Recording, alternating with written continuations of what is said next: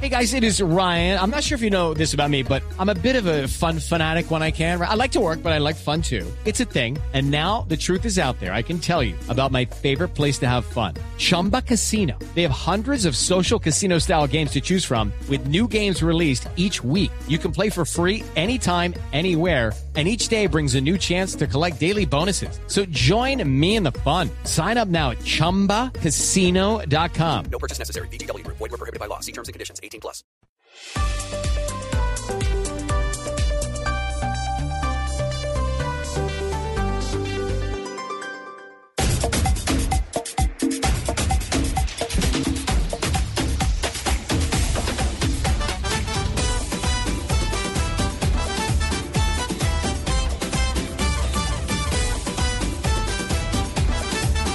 Hola, hola, ¿qué tal? Bienvenidos al único show deportivo de la radio. Dos en la tarde, un minuto. Colombianos en el exterior. Como que se pusieron de acuerdo los jugadores colombianos en Argentina para que llegara Juanjo con el, como decía José Fernández Gómez cuando presentaba a Adolfo Pérez, con el costal de noticias. Sí, señor. Se destaparon ayer. Exactamente, ayer se destaparon, ayer hubo una actuación estelar de Juan Fernando Quintero que además le tiró un varillazo al técnico Acosta, el ex técnico de Independiente Santa Fe Brava. Se la tiró bien brava. Y el otro fue el Colibrí. Sigue siendo Borja en este momento el alimento goleador del el River Plate de Argentina. Hola Juanjo, bienvenido. Hola, hola, tengo que lamentablemente presentarme en este, en este nuevo año rectificándolo, don Javi. No es casualidad, estaba todo preparado. Yo Ah, sí. a los muchachos, Ah, aguanten con la cuota goleadora a que vuelva yo a Blog Deportivo porque bueno, lo necesito. Necesitaba. Está agrandado. No parece argentino, Juan. ¿Qué, qué tal esa? ¿Qué tal esa? Eh, pe- pero antes, antes y esto eh, eh, eh, me está llegando de una fuente muy seria. Me está llegando de una fuente muy seria. eh, me está llegando por Instagram. Instagram.com. Permítame que todavía no me está, no me está abriendo. Porque les voy a pedir a todos a ver si le podemos hacer seguimiento a esta, a esta noticia. A esta noticia que tiene que ver con un eh, personaje muy conocido en Colombia. Se llama Marcelo Becelares. No sé quién es, es el que está. Besas Sellares. ¿Ah, sí? Sí, es Besas un, es un- Sellares, sí, es un doble abogado muy metido en el fútbol y que vive en Córdoba, don Javi. Que vive en Córdoba, Argentina. Sí, señor. Yo Bueno, tengo la oportun- he tenido la oportunidad de dialogar con él Y- muchas veces. sí, ¿y por qué no lo llama? Porque, porque acaba, Claro, de re- acaba de reventar una noticia, una noticia que me está llegando en este momento que dice José Néstor Peckerman demandó en FIFA a la Federación Venezolana de Fútbol Oficial por incumplimiento de contrato. Eh, después, después empiezan las reacciones que ustedes se imaginan cuál es el tipo de reacciones, ¿no? Eh, hay, hay todo tipo de reacciones sobre, sobre el tema. Eh, la pregunta que yo me hago es si fue Peckerman el que demandó o fue Pascual el que demandó. Pero, pero sería bueno de pronto contactar al abogado y tener la oportunidad de conversar con él para saber en qué va todo este asunto, porque eh, digamos eh, que la Federación Venezolana, aparte del acuerdo que tenía con José Peckerman, el ex técnico de la Selección Colombia, era que le pagaba un año adelantado. Le tenía casa en Miami, le tenía casa en Isla Margarita y le tenía casa en Caracas. Pero todo el presupuesto de selecciones lo manejaba el representante de Peckerman, Pascual Lescano. Esto no es ningún invento. Esto lo publicó y lo denunció la prensa venezolana en su momento, el que cuando fueron a cuadrar cuentas con Pascual las cuentas no coincidían. Y la otra versión que se dio es que para no llegar a, un tema eh, ya eh, judicial eh, de profundidad, mucho más calamitoso para las partes, se ponían de acuerdo que la Federación Venezolana no hacía ningún cargo judicial contra el representante de Peckerman y firmaban la rescisión de contrato. Por eso, cuando pensamos que todo estaba saldado, nos encontramos con esta noticia que es noticia que vamos a desarrollar en el recorrido del programa. A ver si Fabio nos ayuda entonces por, Ya, por ya ese estamos lado. en eso. ¿Sí? Sí, Correcto, a ver, si nos, a ver si nos ayuda cómo es, cómo es el asunto. A lo mejor el, el abogado es, es el abogado que tiene que tiene el caso o algún colega, no, no, no, no sabemos. No, no, ge- generalmente él está muy enterado de todo lo que sucede eh, en FIFA, está entregando siempre noticias también de, de- de jugadores. Eh, ya, ya, Cristian, ya lo pueden llamar, ya no está diciendo que está, este, está ah, esperando la llamada. Eh, es más, recientemente, por ejemplo, dio la noticia de Edwin Cetré que Junior recibiría 40 mil dólares por la venta de Edwin Cetré por el, el tema de, de, Estudiantes. de la venta a Estudiantes de La Plata. Eh, entonces, eh, está muy enterado de todo esto y, y seguramente por eso habló sobre lo de Peckerman, pero ya lo podemos tener eh, al aire. Sí, Marcelo Becelares es, es abogado, es, pero es abogado que tiene que ver con temas eh, eh, mm, mm, eh, jurídicos, deportivos, o es un abogado apasionado por escribir y muy allegado al fútbol. ¿Cómo es el perfil del personaje?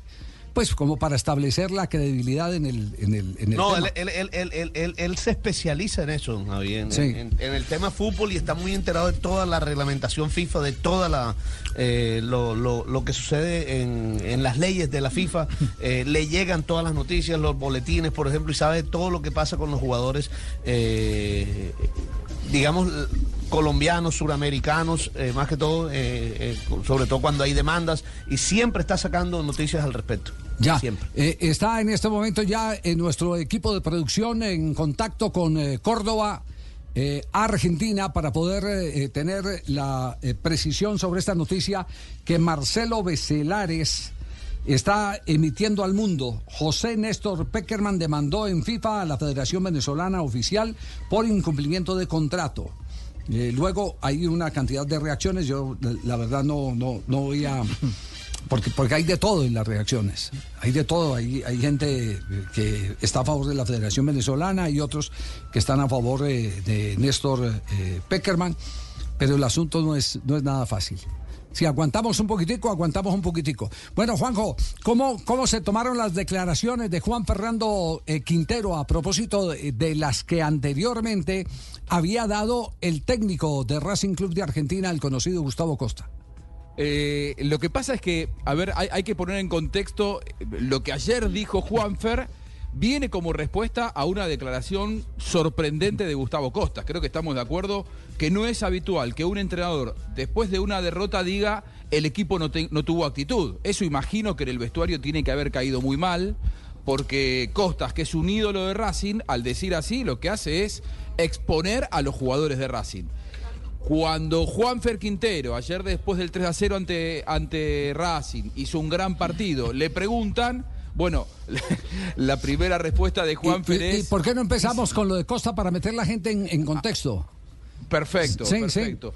Gustavo Costas, después de la derrota en la primera fecha, Racing había caído contra Unión de Santa Fe, había una gran expectativa, primer partido como local, pierde contra un equipo que en la temporada pasada peleó el descenso.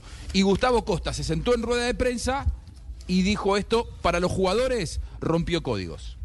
Más allá de la derrota, es eh, la poca personalidad que tuvimos en el primer tiempo, porque no, no, la pudimos agarrar, porque nos tuvieron la pelota, no se metió para atrás nada en la Unión, que jugó un partido, hizo un primer tiempo bárbaro, y nosotros no supimos, eso es lo que más me duele. A veces, cuando no te salen las cosas, tengo que tener esa actitud, esa rebeldía. Eh, si no salió lo que planificamos, lo tenés que revertir con otras cosas, eh, con otra actitud. Y eso es lo que no- nos pasó. Que nos había pasado ya en el partido contra Lanús. Después el segundo tuvimos un poco más, tuvimos más actitud. El segundo tuvimos otra actitud, pero tampoco es lo que, que- que es muy poca de, de lo que tenemos nosotros de- del equipo. Primero le soltó las pirañas a los jugadores entonces. Sí, Sí. sí, sí, sí, porque además que la gente estaba muy ilusionada por el plantel que tiene Racing, tiene otra vez un muy buen plantel, eh, y la llegada de Costas. Gustavo Costas en Racing es su club, eh, es, es el club que lo vio nacer futbolísticamente, él fue alcanza pelotas del Racing campeón del mundo, él siempre cuenta esa anécdota, es decir, para el hincha de Racing, la vuelta de Costas es, una, es un regreso muy esperado y para él también era una oportunidad Sí, muy el, esperada. el único que no lo esperaba era Capria, que recomendó que Sí. ese no era el, el perfil del, de- del técnico que necesitaba ese eh, núcleo o plantel de jugadores. Sí, tal cual, tal cual porque no es el estilo de Capria. A Capria le gusta otra línea de entrenador, pero bueno, era eh, el descontento que había en Racing por las malas actuaciones el año pasado, hacían temblar no solamente a Capria, sino también al presidente. Por eso convocaron a un ídolo como, como Gustavo Costa y en el primer partido pierden de local. En la previa del partido ayer contra Tigre, le baja un poco la intensidad, la polémica con los futbolistas para no romper la armonía con el vestuario y dijo esto. Con respecto a la actitud, yo ya dije, para que no la tomen mal. Sí, me dijo, bueno, o sea, yo digo, actitud, me faltó, nos faltó actitud, es porque yo soy el problema, porque yo no le llevo a los jugadores entonces. No es que los jugadores, no, no apoyan esto, no. Si a los jugadores le faltó algo dentro del campo de juego, el culpable soy yo. Quiero que quede bien claro eso, que de los jugadores. Pero hoy los, chicos lo demostraron. Que fuimos un equipo más compacto. Atacamos, pues, atacamos todo, cuando teníamos que defender, defendíamos todo, los delanteros bajaban, corrían, recuperaban pelota. Fue muy intenso. Y bueno, es, es como está el fútbol argentino hoy, porque vos ves los partidos y si no tenés esta intensidad, se hace muy difícil. Como dice el tango, el que no llora no mama, ¿no? Bueno, en el fútbol argentino se corre tanto que dicen el que no corre no juega. Eh, porque, y bueno, y, Gustavo Costas había entendido que su equipo no había corrido en, el, en la primera fecha. Llegaron los goles de Roger, llegó el gol de Juanfer Quintero y le tocó el turno hablar al capitán, al hombre que fue goleador, figura, ídolo, el hombre más aplaudido de la noche, Juanfer Quintero. Le pusieron un micrófono adelante y empezó a responderle a Gustavo Costas. El entrenador Gustavo Costas en conferencia después habló de actitud y calificó el partido. ¿Ustedes qué piensan al respecto? Digo, ¿eso les hizo mella, no? El profe es así, por ahí yo creo que cuando no salen las, las cosas dentro del campo se pueden sacar emoción a flote, yo creo que es, es hincha, pero creo que nunca nos ha faltado la actitud. Obviamente respetamos siempre lo que diga el entrenador y bueno, de los errores se aprende. Bueno, y de la actitud, a ver qué, qué, sigo, qué siguió diciendo Juanfer Quintero. Bueno, yo creo que ese fastidio sirvió para, para lo que era la gasolina hoy. Obviamente cambia todo. Hoy tuvimos contundencia, los primeros minutos fuimos y los buscamos. Y bueno, creo que ahí se abrió un poco más el partido, tuvimos calma, por momentos sufrimos normal porque todos creo que los equipos tenemos méritos. Pero bueno, creo que fuimos superiores y nos llevamos el resultado. Terminó el partido marcando un gol, siendo el capitán la gran figura del No, encuentro. pero ¿cómo? Entonces ya hay una nueva fórmula, Castel, ya hay una nueva fórmula. Es decir, para que los jugadores puedan rendir, el técnico tiene que decir alguna barbaridad, como dijo Costa. Ah, pero códigos. Después del partido, regañarlo en público. Sí, es, es- es decir, lo que está reconociendo Juan Fernando Quintero era que estaban piedros con el técnico y salieron a la cancha a hacer quedar mal la versión del técnico. Gasolina. Algo que deberían hacer además? los profesionales eh, sin necesitar de que el técnico eh, se los eh, pregone, ni se los diga, ni se los esté recordando, ni mucho menos se los diga al aire en una rueda de prensa, ¿verdad? El jugador siempre tiene que tener una actitud, es decir, es cómo vas a ir tú. Por ejemplo, la actitud no es que premeditadamente el jugador dice, ah, hoy no voy a correr. No, no, es un día, en vez de hacer tres piques, haces uno. ¿Por qué? Porque, por- bueno, esa es la actitud que no debe tener un profesional. Sino, si, si hago tres piques, cinco piques y siempre hago diez piques, bueno, Ahí se puso los corporativo del lado 10 de los entrenadores, Costa. Eh, el, el profe Castel. Está bien, está bien, eres entrenador, se pone corporativo. Yo digo que No, porque los código. jugadores a veces han sido, ¿no? lo- los jugadores son muy, este, gambetean su responsabilidad muchas veces. Y no se trata de que la actitud sea premeditada, la mala actitud sea premeditada. Pero no. entonces usted cree, a ver, Castel, ¿usted cree que es bueno eso que un técnico eh, eh, incentive de le esa, envíe un ma- mensaje. sí, incentive de esa manera a los un jugadores? mensaje. ¿Sí? ¿Sí? porque el jugador se ha acostumbrado a ese cubrimiento público que el, el técnico hace generalmente, salvo que diga, eh, eso sí no lo compartiría. No, este jugador eh, lo vi eh, ayer eh, borracho, a- aunque a- y así todo lo puse a jugar. No, eso sería Pero fatal. Castel, pero, con, Javi. pero con esa teoría, eh, con esa teoría, perdóneme, eh, Castel, eh, de aquí en adelante, entonces lo que tendremos que buscar es cuántas vidas como el gato tiene un técnico, porque ya se acaba de gastar una vida. Eh, un, un técnico que asume esa actitud simple y llanamente con el afán de hacer quedar mal los jugadores en público. Pero lo que pasa es que no una está- cosa es internamente, internamente uno conoce una gran cantidad de técnicos que desafían inclusive a los jugadores. Hay casos, hay historias. ¿Qué tal esa de Bielsa, el camerino de Vélez Arfield con, con el hijo de, de Pandolfi? Que se dieron, se alcanzaron a dar puños y después le tiró la camiseta y vas de titular. Pero nunca usted escuchó a eh, eh, el técnico de la selección de, de Argentina, hoy técnico de Uruguay y técnico en ese momento de Vélez Arfield, públicamente hacerle un juicio como el que acaba de hacerle Costas a, a los jugadores No, de pero, pero, Javier, pero mire, también tiene mucho que ver con siempre decimos el tono, ¿verdad? No es lo que se dice, sino el tono en que se dice. Yo, yo creo que un entrenador puede ser capaz, y además me parece que está bien, que públicamente, después de una rueda de prensa, él eh, te diga. Eh, sin señalar nombres propios, cuáles fueron los, los- los defectos y las virtudes que tuvo un equipo en una victoria, en una derrota, en el tono que lo diga, en el en la proyección de corregir algún error, pero un, un entrenador que todo el mundo ve que su equipo no corrió, ¿cómo va a salir a, a- a la, a- a la rueda de Sa- prensa? ¿sabe hoy qué? corrimos, hoy nos esforzamos. Mentira, no, queda personalizado mentiroso. y eso es importante. Los mensajes no son personalizados, entonces es inteligente a la hora de enviar Sí, eh, pero- también el pero se mensaje. puso a to- a todo, él se podía poner a todo el vestuario en contra. No personalizó, no puntualizó, es cierto, pero al decir ninguno tuvo actitud, se podía poner a todos en contra. Acá hay algo importante. Este plantel venía de comerse a, a Fernando Gago. Es decir, ¿Cómo así? eh, eh, eh, comerse un técnico en la jerga del fútbol argentino es que se lo cargaron, que, que Vaya. por su Que lo echaron, dentro que lo echaron. lo, ech- lo- echaron, lo hicieron exactamente, echar. Fernando Gago para la historia de Boca es nada, porque no tiene ninguna relación con la historia de Racing, perdón. Y entonces para el hincha de Racing pasó Fernando Gago, no importó. Ahora, si el primer técnico que traen después de Fernando Gago, ídolo de Racing, porque eh, Gustavo Costas es uno de los máximos ídolos en la historia de Racing. En el primer partido pierde y dice, estos jugadores no tienen actitud, ahí los jugadores iban a quedar señalados. No solamente por este partido, sino también por todo lo que pasó eh, con Gago. Por eso me parece que Gustavo Costas, a su manera, también tocó en el momento indicado la fibra que tenía que tocar de este plantel. Eh, cre- creo, creo que no estuvo mal, más allá de que rompió códigos, eh, o que los jugadores pueden tomarlo así, creo que él se dio cuenta que si no los hacía reaccionar, él iba a terminar afuera. Y los jugadores que si él volvía a señalarlos iban a quedar como responsables de lo de Gago y de lo de él, de, la- de las derrotas. Porque Gustavo Costas es un indiscutido en Racing. Sí, yo, yo, lo que creo es que es un manual eh, peligroso. Y lo, Sí. lo- lo sostengo, es peligrosísimo.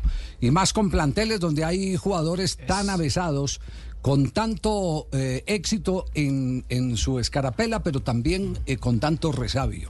Eso me parece, me parece peligroso. Y hoy todo el mundo está hablando es de cómo Juan Fernando Quintero le plantó cara al técnico de, Racing después que eh, dijo en el primer partido que no eh, había tenido actitud del equipo. Pero bueno, eh, goles son amores y no buenas razones, decía don Julio Toker. Así que disfrutemos de los goles, Juanjo. Los goles de Juan Fernando Quintero y de Roger Martínez que volvieron a darle vida a este Racing alicaído de las últimas temporadas. El primero, el de Roger. Quintero, vino el centro, cabezazo, Roger, gol. ¡Gol!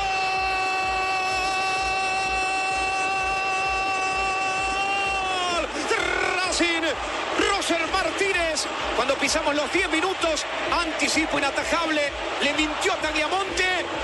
Y el colombiano dice que Racing está ganando 2 a 0 en el cilindro. Ahí Racing se ponía 2 a 0 a los 10 de la primera parte, así lo relataba de manera más eh, protocolar, si se quiere, TNT Sports. Pero en la radio partidaria, Racing de mi alma, así se les rompía la garganta gritando el gol de Roger Martínez. Tiro de esquina para Racing. Otra vez charlan entre Juanfer y Almendra. Viene el centro del colombiano.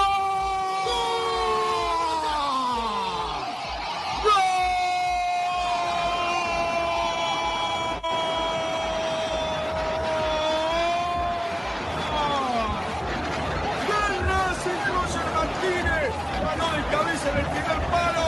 La dupla de los colombianos. Centro de Juanfer. Y Roger arriba. Le metió el parental izquierdo a la pelota. Que picó. Y fue Mancita al segundo palo. Palo y adentro. Gana Racing. En el arranque del partido. Antes de los 10. Ahora Roger. Racing 2. No mucha diferencia, no, no mucha diferencia. Sí, sí. Se, grita- se- se escucharon gritos de fondo Sí. eh, de, de alguno que no tenía micrófono, algún hincha de Racing que andaba por ahí, pero bueno, la gente también lo, lo- lo consume eso eh, en las radios partidarias. Segundo tiempo, Racing ganaba 2 a 0, Juan Quintero con la cinta de capitán clava un zurdazo desde la puerta del área y termina decretando el 3 a 0 definitivo y así lo relataron en TNT Sports. Atención que se viene Adrián Martínez. Dejó muy bien. Quintero ahora va Juanfer Quintero.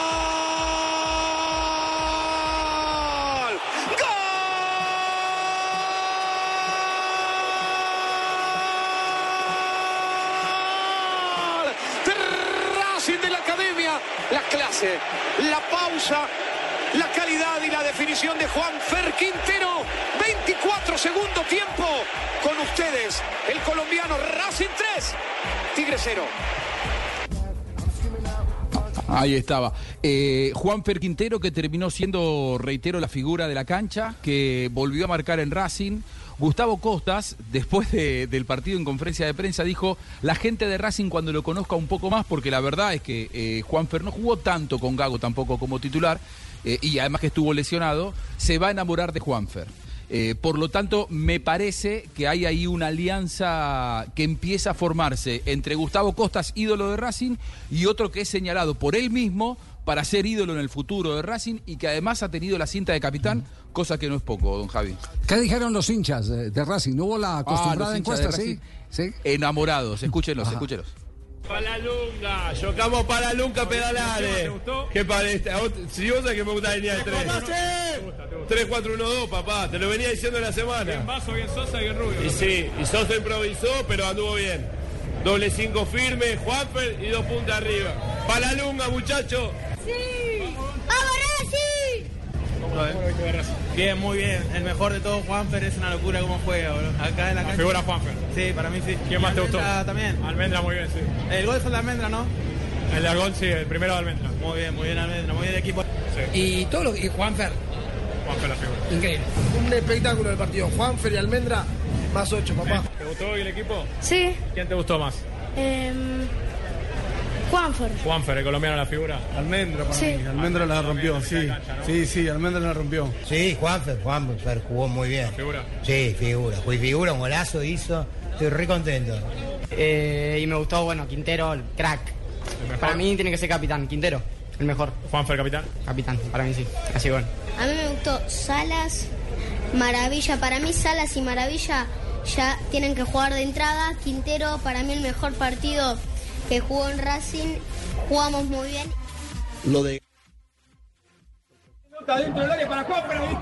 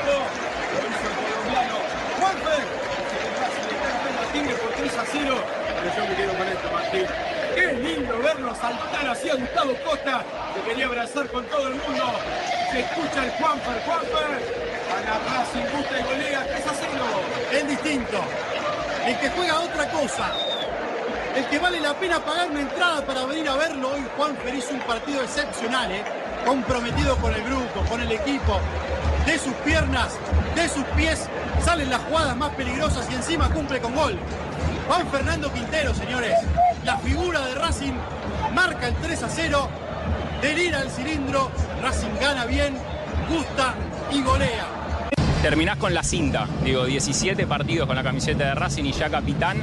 La gente te devuelve el cariño constantemente. ¿Qué tenés para decirle vos a ellos? Eh, agradecimiento, es un orgullo eh, portar ese brazalete. Yo creo que eso no significa nada. Creo que eh, por ahí uno puede aportar dentro del campo y, y se ve reflejado eso. Y bueno, para mí es un orgullo tenerla. Creo que tenemos un buen grupo, tenemos buenos líderes. Bueno, llevar ese brazalete no significa nada, pero en un club de esto yo creo que es un gran mérito. ¿Te sentís un poco el, el líder del equipo?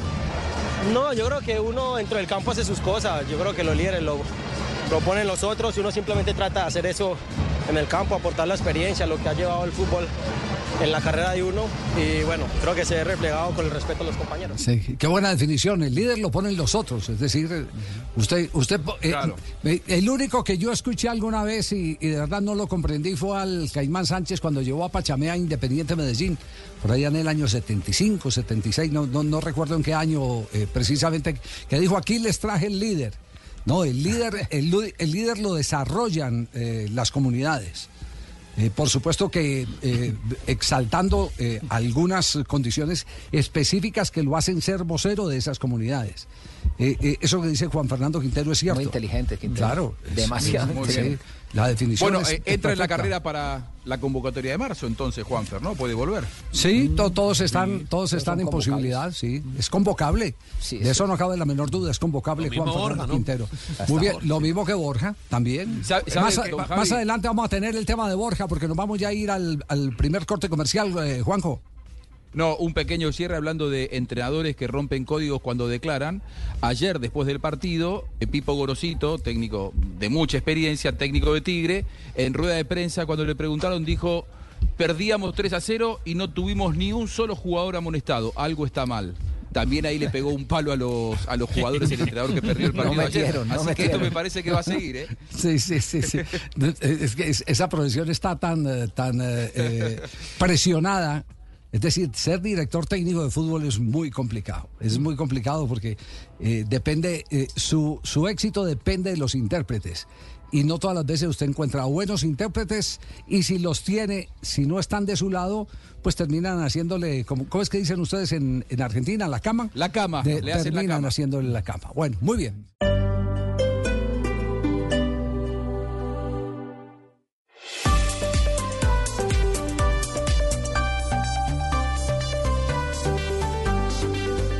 Se cumplió ayer parte de la fecha número 3 del torneo profesional de fútbol en Colombia. Los resultados, eh, ¿cuáles han sido, Juan Camilo? Hasta el momento, Javier, seis partidos. Inició anteayer eh, con el empate 0 por 0 entre Patriotas y Águilas Doradas. La victoria 2 a 0 del Cali sobre Fortaleza. La Equidad le ganó 1 por 0 a Santa Fe. Ayer Pasto de visita venció 1 por 0 al Pereira. Millonarios empató 1 por 1 frente a Alianza. Y Tolima le ganó 2 por 1 a América de Cali. Quedan cuatro partidos. Hoy a las 4 Envigado Boyacá Chico. A las 6 y 10 Nacional 11 Caldas. A las 8 y 20 Junior Medellín. Y mañana cierran la jornada Jaguares y Bucaramanga. Eh, Juanca, antes de ir a el jueves del técnico, ¿hay alguna reacción en Cali con eh, la derrota de América que venía de golear al Atlético Nacional y cae ahora frente al Deportes Tolima? Bueno, don Javi, dos puntos de vista, el del fanático y el del sensato. El fanático que mira a través del resultado y dice que por qué Farías cambió a nueve de los once jugadores titulares que le habían ganado a Nacional y eso tiene una lógica, obviamente. No hizo la pretemporada con el equipo, de alguna manera está conociendo y vio la oportunidad para darle competencia a varios de esos jugadores. De hecho, eh, pues de los que no logran ver eso, eh, dicen que América no jugó nada, cosa que yo no comparto. Creo que mostró al menos una cara diferente, una idea distinta eh, de jugar en- en- de pronto en un bloque más, más bajo, jugó con alguna línea de 5, 3 más adelante sin extremos, que es algo diferente. Y creo que en medio de eso, en el primer tiempo, creó dos ocasiones de gol claras, después un error y es lo que termina costándole el partido. Esas dos visiones, entre el que acepta que el equipo está en formación y entre el que todavía no puede ver pues eso y, y opina a través del resultado. Bueno, pero además, eh, además en este mes que tiene, ¿cuánto? 29 días, ¿cierto? Este Sí, mes sí, es sí, señor. 29 días. Además, en este mes tiene partidos. ¿Cuántos partidos tiene América de Cali? Hacíamos la cuenta ahora. Seis. Bueno, siete con el que siete con el que, con el que jugó Anoche. anoche. Exactamente. Siete. Es decir, cada cuatro días y un poquitico y unas horas eh, tiene un partido. y juega el 2 del próximo mes. O sea, estamos contando solo febrero, pero Sí. arrancando el mes, el es 2 decir, si el mes tuviera partido. 31 días, entonces serían ocho partidos. Exactamente. Castel, eso es muy complicado, sobre todo Pero, en- por en- supuesto. eh, cuando usted tiene jugadores, como lo advertíamos ayer, que eh, son vitales en el equipo, en la estructura del equipo, pero además esos jugadores eh, pasan de los 30 años. Sí, señor, son 12 jugadores. 12 jugadores Imagínese, que pasan, de, que pasan de, los, de los 30 años. Así es. No puede Están ser. eh, Michael Barrios, Daniel Bocanegra, Edwin Cardona, John García, Oscar Hernández, Víctor Ibarbo, eh, Franco Leis, Luis Paz, Gustavo Adrián Ramos, Rivera, Soto y Velasco. Es complicado para un técnico. El más joven ahí Javier, además esto tiene tiene tiene una razón exclusivamente deportiva también Claro. las cargas de trabajo la administración de los esfuerzos ir midiendo pero también el hecho de que una nómina un plantel como el que tiene eh, América de veintitantos jugadores con muchos de esos jugadores que no son por ahora titulares, podrían ser titulares en determinado momento. O sea, ¿cuándo van a jugar? ¿Cuándo van a competir? ¿Cuándo van a demostrar que son capaces de estar en el América? Bueno, ese grupo que jugó anoche, sí, seguramente colectivamente no fue del todo bueno, planteó otro estilo, otra, otra estructura táctica, etcétera, etcétera, este, y no armonizó cosas que ya armoniza aquel- el otro grupo, pero fue un equipo que compitió en el segundo tiempo. Yo creo que hasta pudo haber encontrado antes el gol, porque ya lo encontró muy tarde, el gol de, de Barrios. Así que eh, eso hace parte de la- del funcionamiento de un equipo, de, la- de la- de lo que va buscando un entrenador a través de la, de la competencia del torneo. Sí, este es el jueves del técnico. ¿Qué, qué dijo Farías, eh, Juanca? Asumió el liderazgo de lo que está haciendo en América de Cali, bueno, y también la responsabilidad de la derrota de anoche. Nosotros pensamos en el largo plazo, no pensamos en el inmediato. Y nosotros entendemos cuántos puntos se necesita para clasificar y también entendemos que tenemos que jugar la Suramericana y que tenemos que jugar la Copa Colombia. Entonces los líderes tienen que tomar decisiones y no tener miedo de que se forme alguna controversia alrededor de eso, porque es normal una controversia alrededor de un equipo grande, no con nosotros, porque nosotros no estamos para controversia con nadie.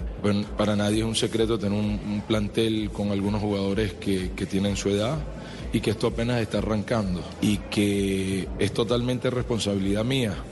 Pero también con lo que yo vi hoy en la cancha, eh, no tengo nada para reprocharle a los jugadores, porque yo sé que todo lo que se sucedió es corregible, pero fue un equipo que ante uno de los mejores rivales que se considera hoy en la liga colombiana, fuimos a buscar el arco contrario desde el inicio. O sea, el, el partido 0 a 0 nosotros habíamos tenido varias situaciones de gol y no Tolima. Tolima se consigue un regalo nuestro, de esas cosas infortunadas que pasan y que, y que bueno, eh, suceden una vez, dos veces, no más que eso.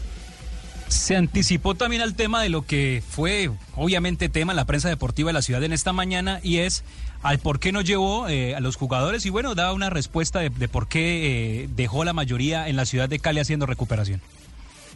Se la pasan diciendo que se juegan demasiados partidos en el fútbol colombiano, cosa que no la digo yo.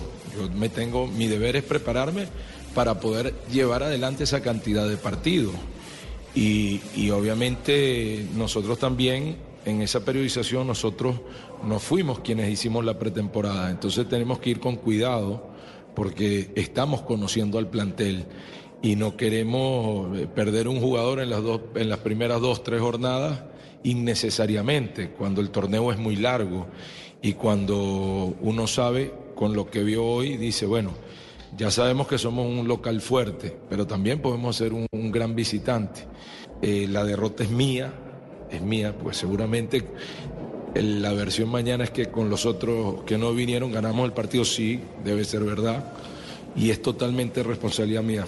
Pero los líderes estamos para tomar decisiones y no tener miedo a las críticas, porque yo sé que esto es una carrera maratónica, no es una carrera de 100 metros.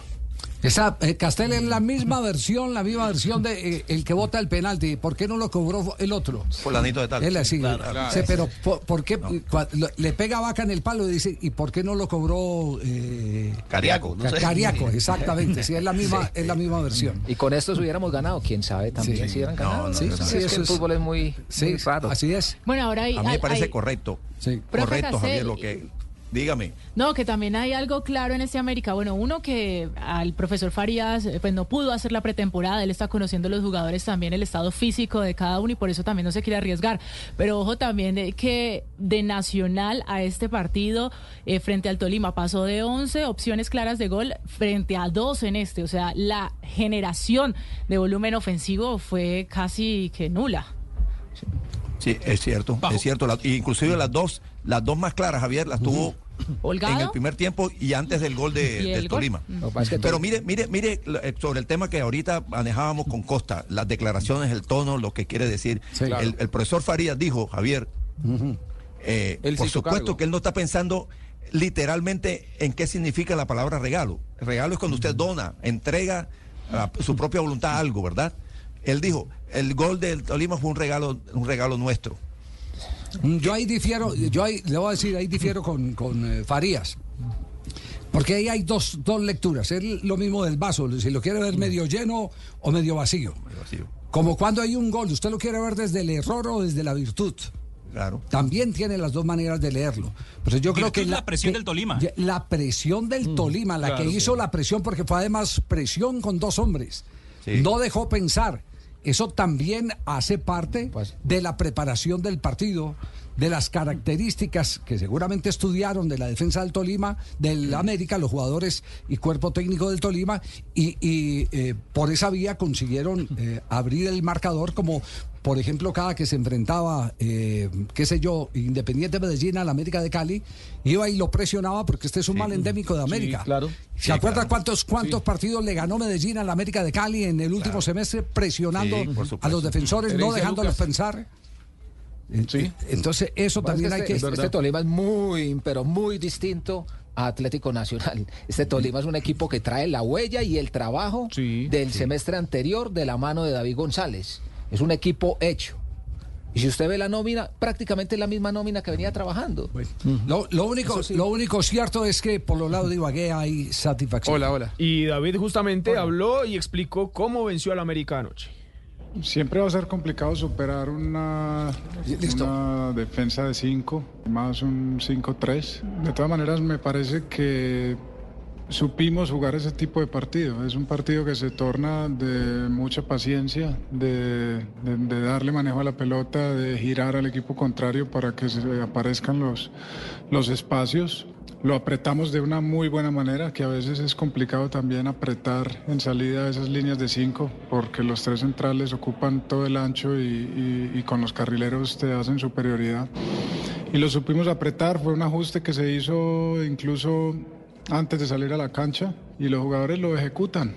Eso habla muy bien de la capacidad que tienen los jugadores, de la inteligencia que tienen y de las ganas que tienen de, ganar partidos en este equipo. Muy bien, perfecto. En este momento eh, le ponemos punto eh, final al partido eh, de la noche anterior, la victoria del Tolima frente a América de Cali, porque abrimos hoy nuestro espacio con la noticia que dice por parte de Marcelo eh, Vicelares, es, eh, Fabio, ¿me ayuda? Sí, sí. Sí, así, Marcelo Vicelares. Vicelares, exactamente. Sí, el, el- el- el apellido es B-E-E. Ese es su primer Correcto. apellido. Eh, dice eh, que demandó el entrenador el incumplimiento de un acuerdo o rescisión de, de contrato. Eh, todo esto relacionado con una demanda a la, FIFA, a la Federación Venezolana en la FIFA.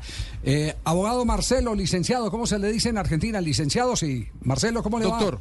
Doctor también. ¿Cómo andan? ¿Cómo les va? Un placer escucharlos. Muy bien, eh, nos sorprende con la, con la noticia cuando sentíamos que ese tema estaba saldado, inclusive con un acuerdo previo de no denuncia de la Federación Venezolana al representante de José Peckerman, Pascual Lescano. ¿Cuál es la realidad? eh, ¿Qué nos puede compartir de lo que usted ha publicado hoy en primicia? Bueno, a ver, la situación ha sido la siguiente, es tal cual, los acontecimientos se dieron tal cual como vos lo manifestás muy claramente. Y en este acuerdo de rescisión mutuo que se firmó en mayo del 2023, en mayo del 2023, recordemos que Peckerman tenía un vínculo que unía con la Federación Venezolana de Fútbol desde el 2021. Pero en mayo del 2023 le ponen un, un- cierre final al vínculo, firmando un acuerdo de rescisión. Y ese acuerdo de rescisión, en definitiva, era pagarle al técnico argentino una determinada indemnización por ese acuerdo, por esa rescisión anticipada, ¿no? Ustedes recuerden siempre, ustedes que son periodistas bien informados, que toda rescisión por malos resultados o por resultados deportivos adversos nunca constituye una justa causa de rescisión. Nunca constituye una justa causa de rescisión. Y por ende, por más que un técnico los, los resultados deportivos no se le den, al momento de despedirlo, tiene que firmar un acuerdo de rescisión, o sea, un acuerdo donde ambas partes convienen en darle un punto final, un finiquito a esa relación laboral a, a cambio de una determinada indemnización. Fue lo que ocurrió en este caso. El único tema es que se suscita a partir de mayo en diferentes cuotas que tiene que abonar la Federación Venezolana, más concretamente en cuatro cuotas mensuales, y la Federación Venezolana puede cumplir con dos de ellas, la primera y la segunda, pero incumple con la tercera y la cuarta. Y este, este acuerdo de rescisión contemplaba lógicamente que en caso de incumplimiento, incumplimiento por la Federación Venezolana en estas cuotas, se exigiera una cláusula penal, para que la gente lo entienda, es una penalización ante un incumplimiento. Esa es la naturaleza, la sanción es una sanción punitiva, penal. No cumplís una determinada cuota, se cae el acuerdo y además se penaliza. Entonces el técnico argentino ante el incumplimiento de la tercera y cuarta cuota recurre con una demanda a la FIFA exigiendo el cumplimiento de la tercera, cuarta cuota más la cláusula penal. Y bueno, esa demanda se tramita dentro de los tribunales de la Cámara del Estatuto del Jugador de FIFA, que es la Cámara que tiene competencia para entender en estos asuntos controvertidos y se ha pronunciado con una resolución favorable al, técnico argentino. Claro. Eh, o sea, está el fallo, ¿no? digamos, la, noticia es que ya está el fallo y que... Eh, eh, Marcelo, buenas tardes. yo tengo en mis manos un, fallo de, FIFA que dice, evidentemente debe ser esto lo que vos estás contando, 1.700.000 dólares netos en concepto de remuneración adeudada, más un 5% de intereses eh, anual desde el 22 de agosto de 2023 hasta la fecha de pago. Y además esta penalidad contractual por, por no haber eh, cumplido con lo que ya había mandado la FIFA de 1.145.000 dólares. Es decir, eh, en total es un monto que se acerca por la penalidad a los 3 millones de dólares. Los que tendrá que pagar la Federación Venezolana a Peckerman. Es correcto.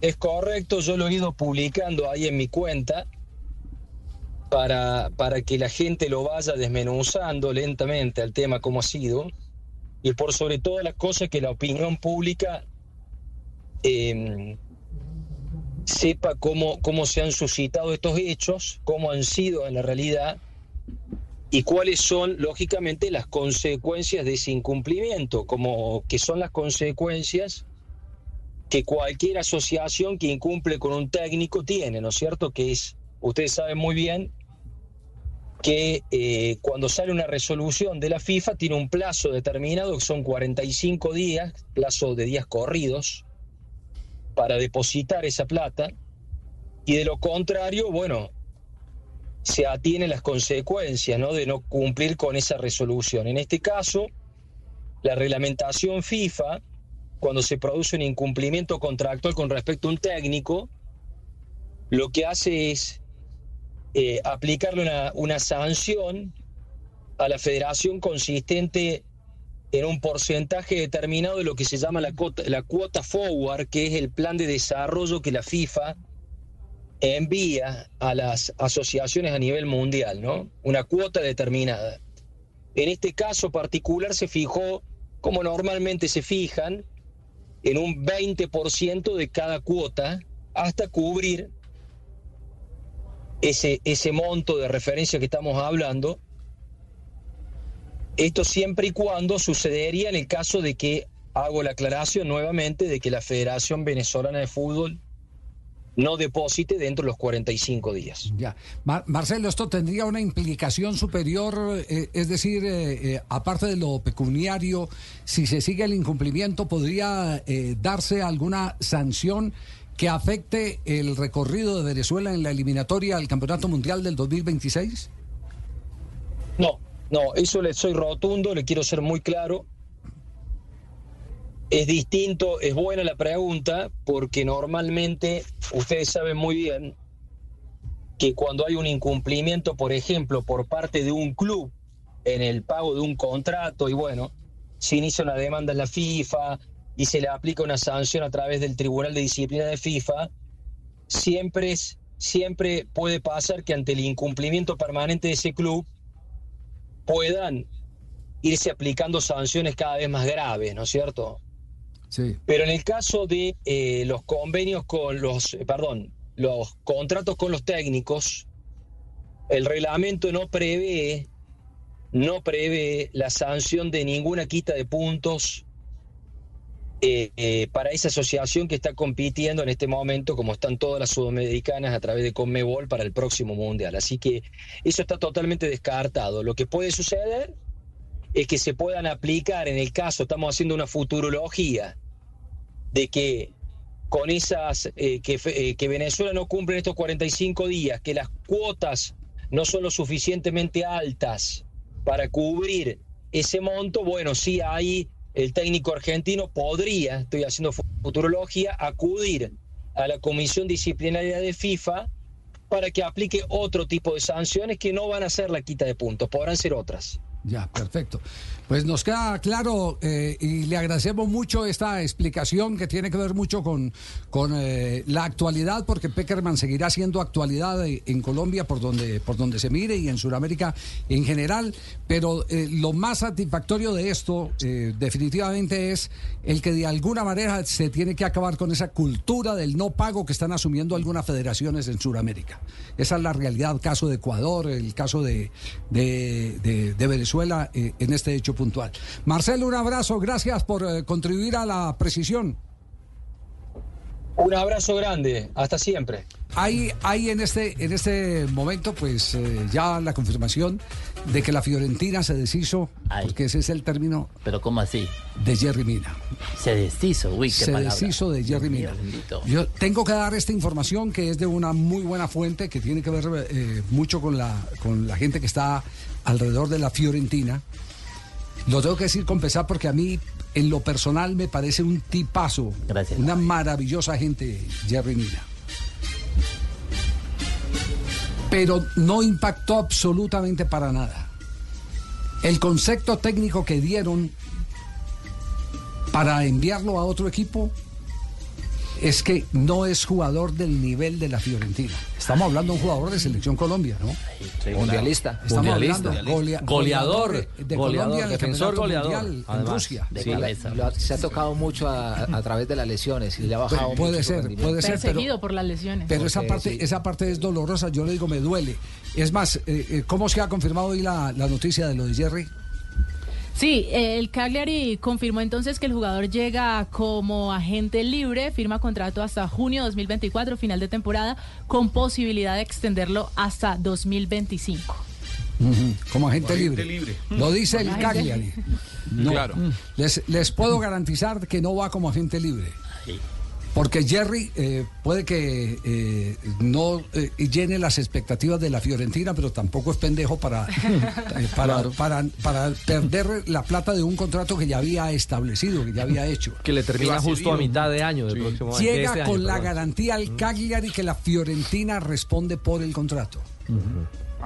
O sea, que llega la, cedido. La Fiore- llega cedido. Llega cedido, Llega sí. cedido. Llega cedido. Eh, eh, eh, seguramente hará un nuevo, un nuevo arreglo con el Cagliari. y- y, Parte, y como, bueno. como se hace, que Sí. parte del sueldo lo paga uno y el otro. Eh, eh, O, o- o Pagan lo, o otro es el tiempo que le restaba. De, el tiempo que le restaba es responsabilidad del Cagliari y, y después dejan el resto. Es Perdón, comunitario es responsabilidad de Fiorentina y, y el resto lo deja eh, para que lo asuma el Cagliari. Lo hacen Pero- como cuando ya no quieren saber nada más del jugador. No, sí, Mitad, sí, mitad. sí, es, es Sí, decir, el, el concepto técnico fue muy, muy, muy duro eh, contra Jerry Mina. Solo cuatro partidos, Javier. Sí. Solo cuatro partidos pudo actuar en Serie A, sumando Serie A, Copa Italia y Conference League. Porque en los dos primeros entró en el 90 más 1, en el 90 más 3, se sumó muy pocos minutos. Es el eh, quinto colombiano que juega en el Cagliari. Víctor Ibarbo, el que más ha jugado, alcanzó a jugar 125, ve- ¿Están 124 diciendo que partidos. jugador de los 90? Eso fue, no, eso fue en, en 2000, sí, 2011. 2011. De 2011 a 2015 estuvo. Andrés Tello también eh, pasó por el Cagliari 2015, Damir Seter, Gerson Vergara y Jerry Minas, el quinto. Bueno, tiene pues la Deme noticia. tiempito verá, deme tiempito, don Javier, que yo, yo, lo- yo voy a des- mejor dicho, voy a descollar acá. Yo, yo siendo usted estaba llorando en vez de. No, reírme porque yo este tengo la momento, oportunidad. sí. Apenas le eche ¿Sabe el chiste al Sí. entrenador. Ay. Una, una conclusión que saco es que el problema no es hacerse cargo del contrato del jugador para la Fiorentina, sino el cupo, la plaza que le, que, le, que le cubre el jugador como extracomunitario. Es decir, lo- lo- los clubes europeos lo que más quieren es tener esos pocos espacios que tienen en el plantel para jugadores extracomunitarios. Evidentemente, si no lo estaban usando, lo que quieren es liberar ese cupo. No, importa pagarle el Pero, contrato. pero no, pero, sabe que esa no fue la base del. el- por eso le digo, eh, eh, el informe técnico, el informe técnico eh, con el que motivaron toda la situación, es un informe de- técnico duro en contra de Jerry Mina. Es decir, Claro, es digo, pero decir, ¿por qué no lo iban a usar? Eh, pues sí, es que no, es que no lo, no lo usaban porque no llenaban las expectativas. Claro, claro. Entonces el- hay, hay un informe técnico que tiene, para que pueda proceder una directiva, tiene que haber un informe técnico sobre la baja de un jugador. A veces se dice es porque no quiere renovar contrato, entonces nosotros no lo vamos a poner para que se valorice más, esperemos que termine el contrato, tal, tal, y lo otro. Y otra vez se dice, mire, es imposible eh, poderlo sostener. Es imposible poderlo sostener. Llegó a ese punto, tristemente, yo pero le digo, de, de esas noticias que a uno le duelen entregar, porque se trata de un ser humano maravilloso, espectacular como ser humano, que es Jerry Mira. Es Vincenzo Italiano, el hoy técnico de la Fiorentina. Recuerda que en un partido recibió doble amarilla y lo sacaron del partido en el entretiempo. Yo creo que ese también pudo ser un punto de quiebre. Bueno, entre todo, ¿no? Entre todo, suma. Creo que suma todo. ¿ah? Se fue ante el Parma por octavos de Ante final de la Parma, Copa de Italia, que incluso se vio comprometido en los dos primeros goles. En el entretiempo, el técnico, además de la amarilla, decide sacarlo. Exactamente. ahí tiene Hablemos pues. en Jerry Mina, Javier, Ah. Jerry Mina, en lo estrictamente futbolístico, realmente él, él no fue, no ha sido un dechado de virtudes técnicas. Sí, no es un jugador exquisito, que se tenga una ¿Cómo? relación muy bonita con la pelota, que, pero él era capaz de tener un gran espíritu competitivo, un físico imponente que superaba alguna limitación en algunas coordinaciones de movimientos y con el balón. Y su estatura, su juego aéreo, su carácter, es decir, su zancada larga, lograba disimular, repito, las ciertas limitaciones técnicas. No sé, después de tantas lesiones que ha tenido en el último tiempo, Javier, también haya disminuido también otros aspectos físicos que le ayudaban a sostenerse en el fútbol de alto nivel, aún siendo un jugador con limitaciones técnicas. Yo que tenía la foto de Catel aquí guardada. Dos de la tarde, dos de la tarde, 59 minutos. Ahora sí, Tibaquirá, présteme la camisa porque llega el show, el show del gol en Blog Deportivo. Y el show del gol lo comenzamos y el gran protagonista es el colombiano Lucho Díaz, que sigue brillando, que marcó en la goleada al Chelsea, así que vale la pena repasar la anotación de Lucho en este show del gol.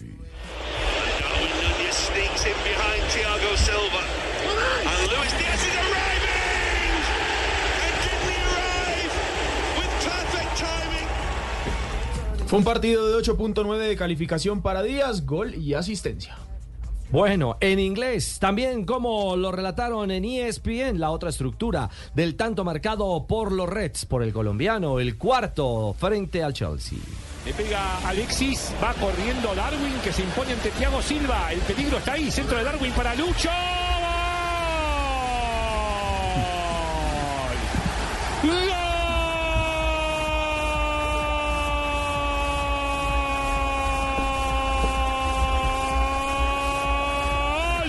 Y el Guajiro marca el cuarto. Se aleja aún más el Liverpool ante el Chelsea 4 a 1.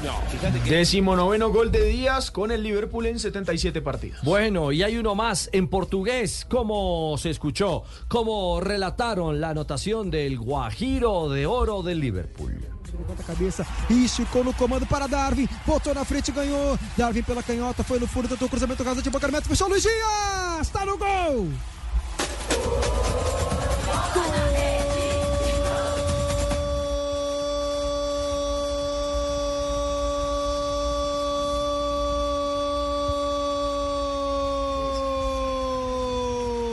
De um time imparável, incansável, uma máquina do Liverpool!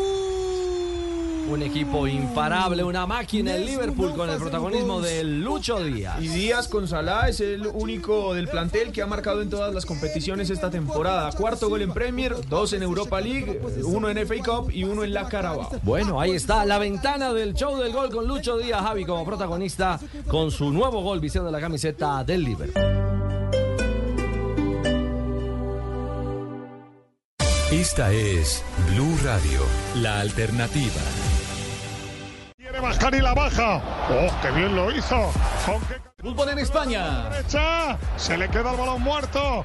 A Milla, Milla juega la bola. Apertura para Damián. Damián levanta la cabeza. La va a poner Damián. El balón que va a quedar suelto. Juega hasta ahora el Real Madrid, apenas está comenzando el partido, ¿no? Sí, señor. Jornada 20 de la Liga de España. Juegan en casa del Getafe. Cinco minutos de partido, 0 por 0. Con este empate, el Madrid vuelve a ser líder. Igual al Girona en puntos, 55, pero lo supera en diferencia de gol. Más 31, más 27 tiene el Girona. Eh, y en el fútbol internacional sigue siendo noticia David Ospina. Volvió a lesionarse David Ospina. Hola, soy David Ospino, nombre lesionado. Volvió a lesionarse David Ospina. Escuchen ustedes lo, lo que pasó.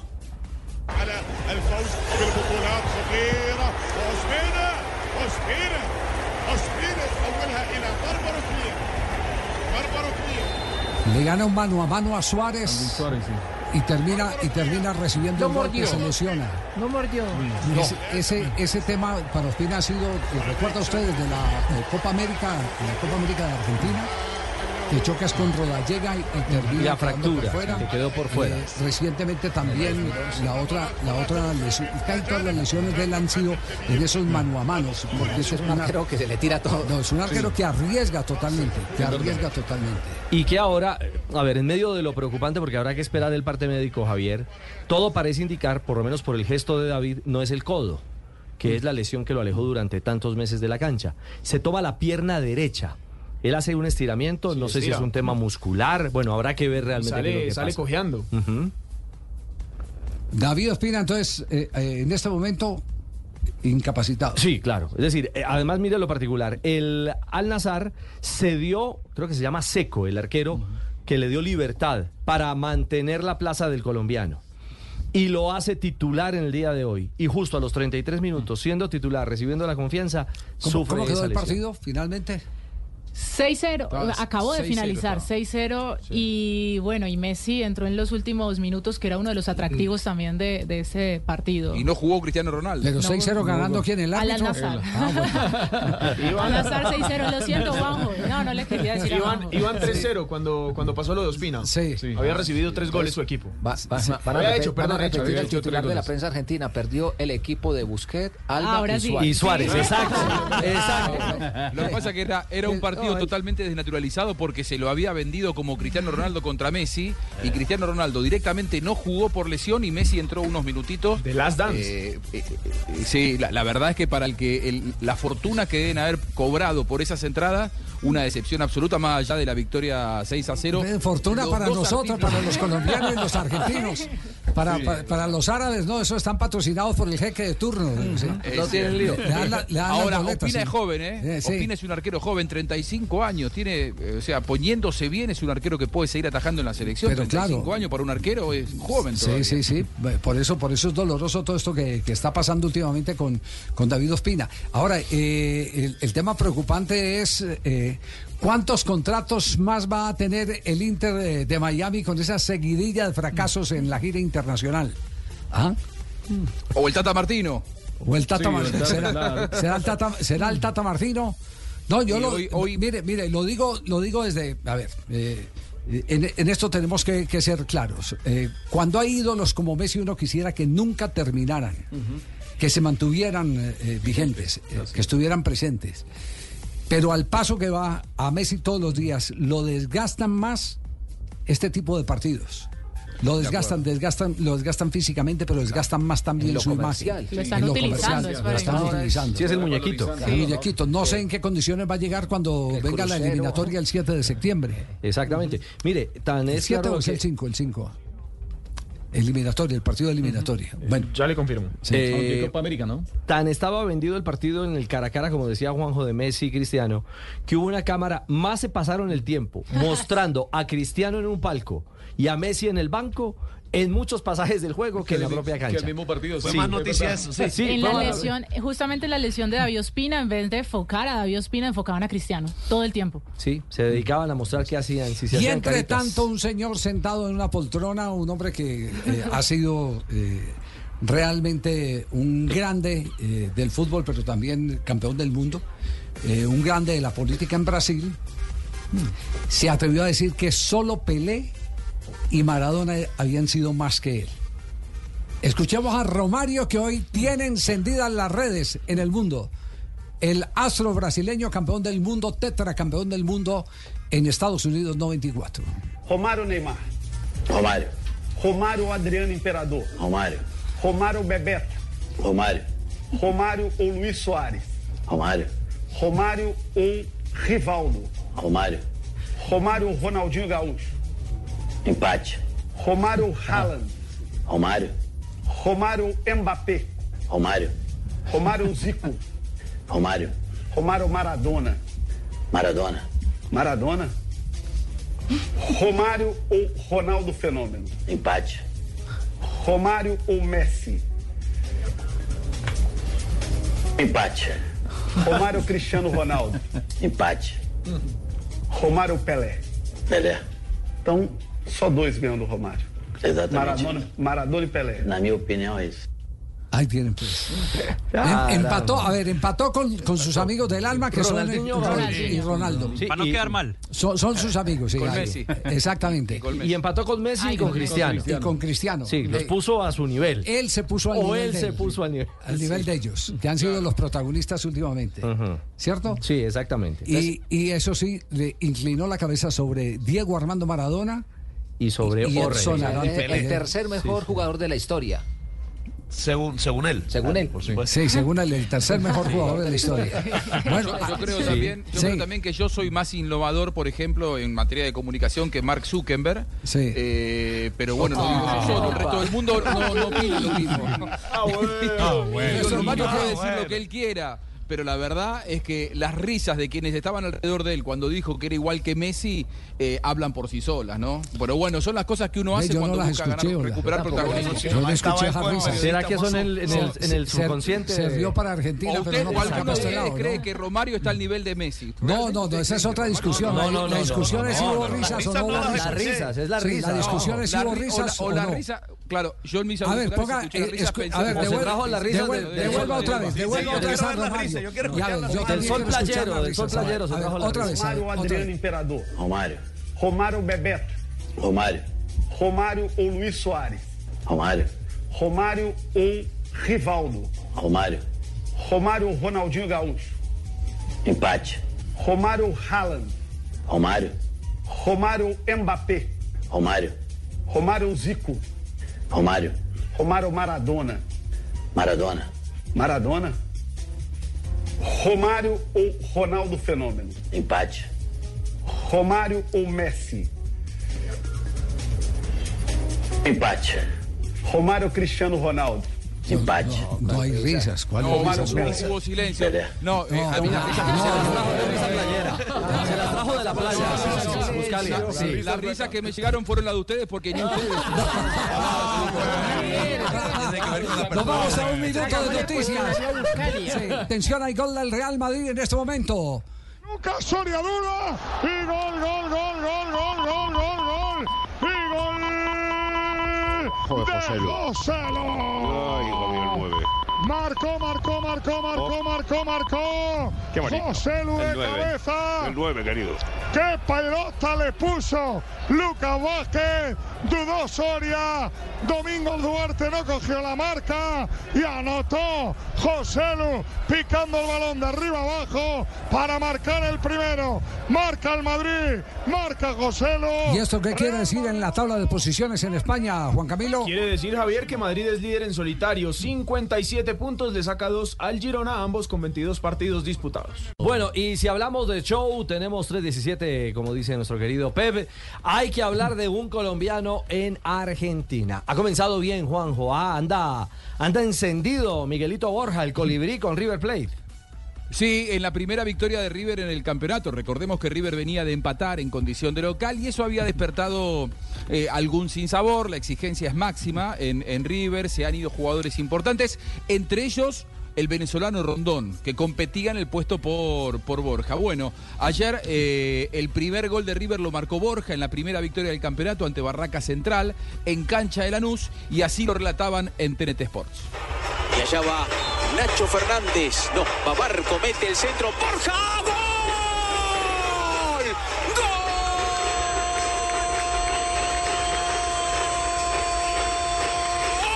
¡Gol! De River. El centro medido, preciso de Ezequiel Barco. Y ahí estaba el colibrí. No necesita muchas situaciones para definir. Y Miguel Borja le da la primera ventaja a River 25, River 1. Este es el relato de TNT, Juanjo. Sí, TNT Sports, de- demasiado eh, diplomático, muy correcto, eh, un, un- un relato no tan apasionado. Vamos a escuchar al Tano Santarciero. Ah, eh, a ver, uno, ha- hay dos relatores de los más conocidos, ¿no? Dos relatores partidarios en River. Uno es el Tano Santarciero, el otro es Lito Costafebre. Primero con Santarciero a ver cómo gritaba, cómo vociferaba con el gol del colombiano Borja. Entra al centro contra el área, se relame Paulo Díaz. 25 minutos, momento ideal para que River haga el primero. La mete Barco. ¡Golpe de cabeza! ¡Gol! ¡Gol!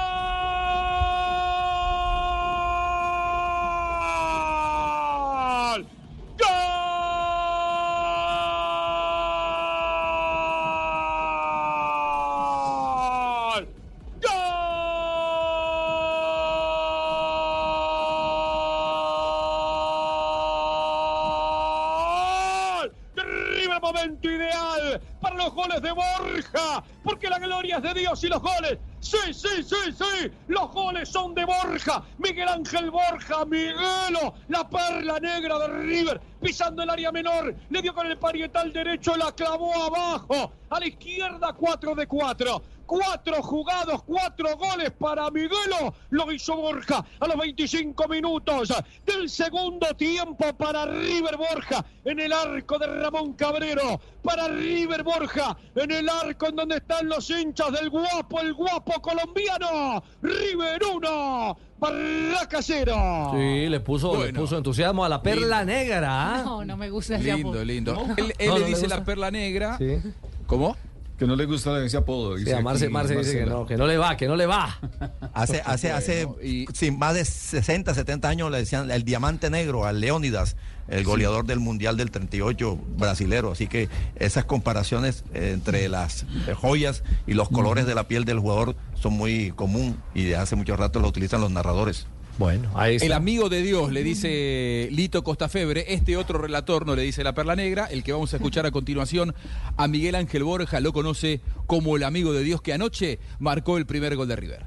Tiro libre que le pertenece al equipo de Martín de Michelis. Reacomoda la pelota Nacho Fernández para la zurda. Para la derecha Barco. Tiro libre para River. Le pega a Barco. Viene por arriba. Borja. ¡Gol! ¡Gol!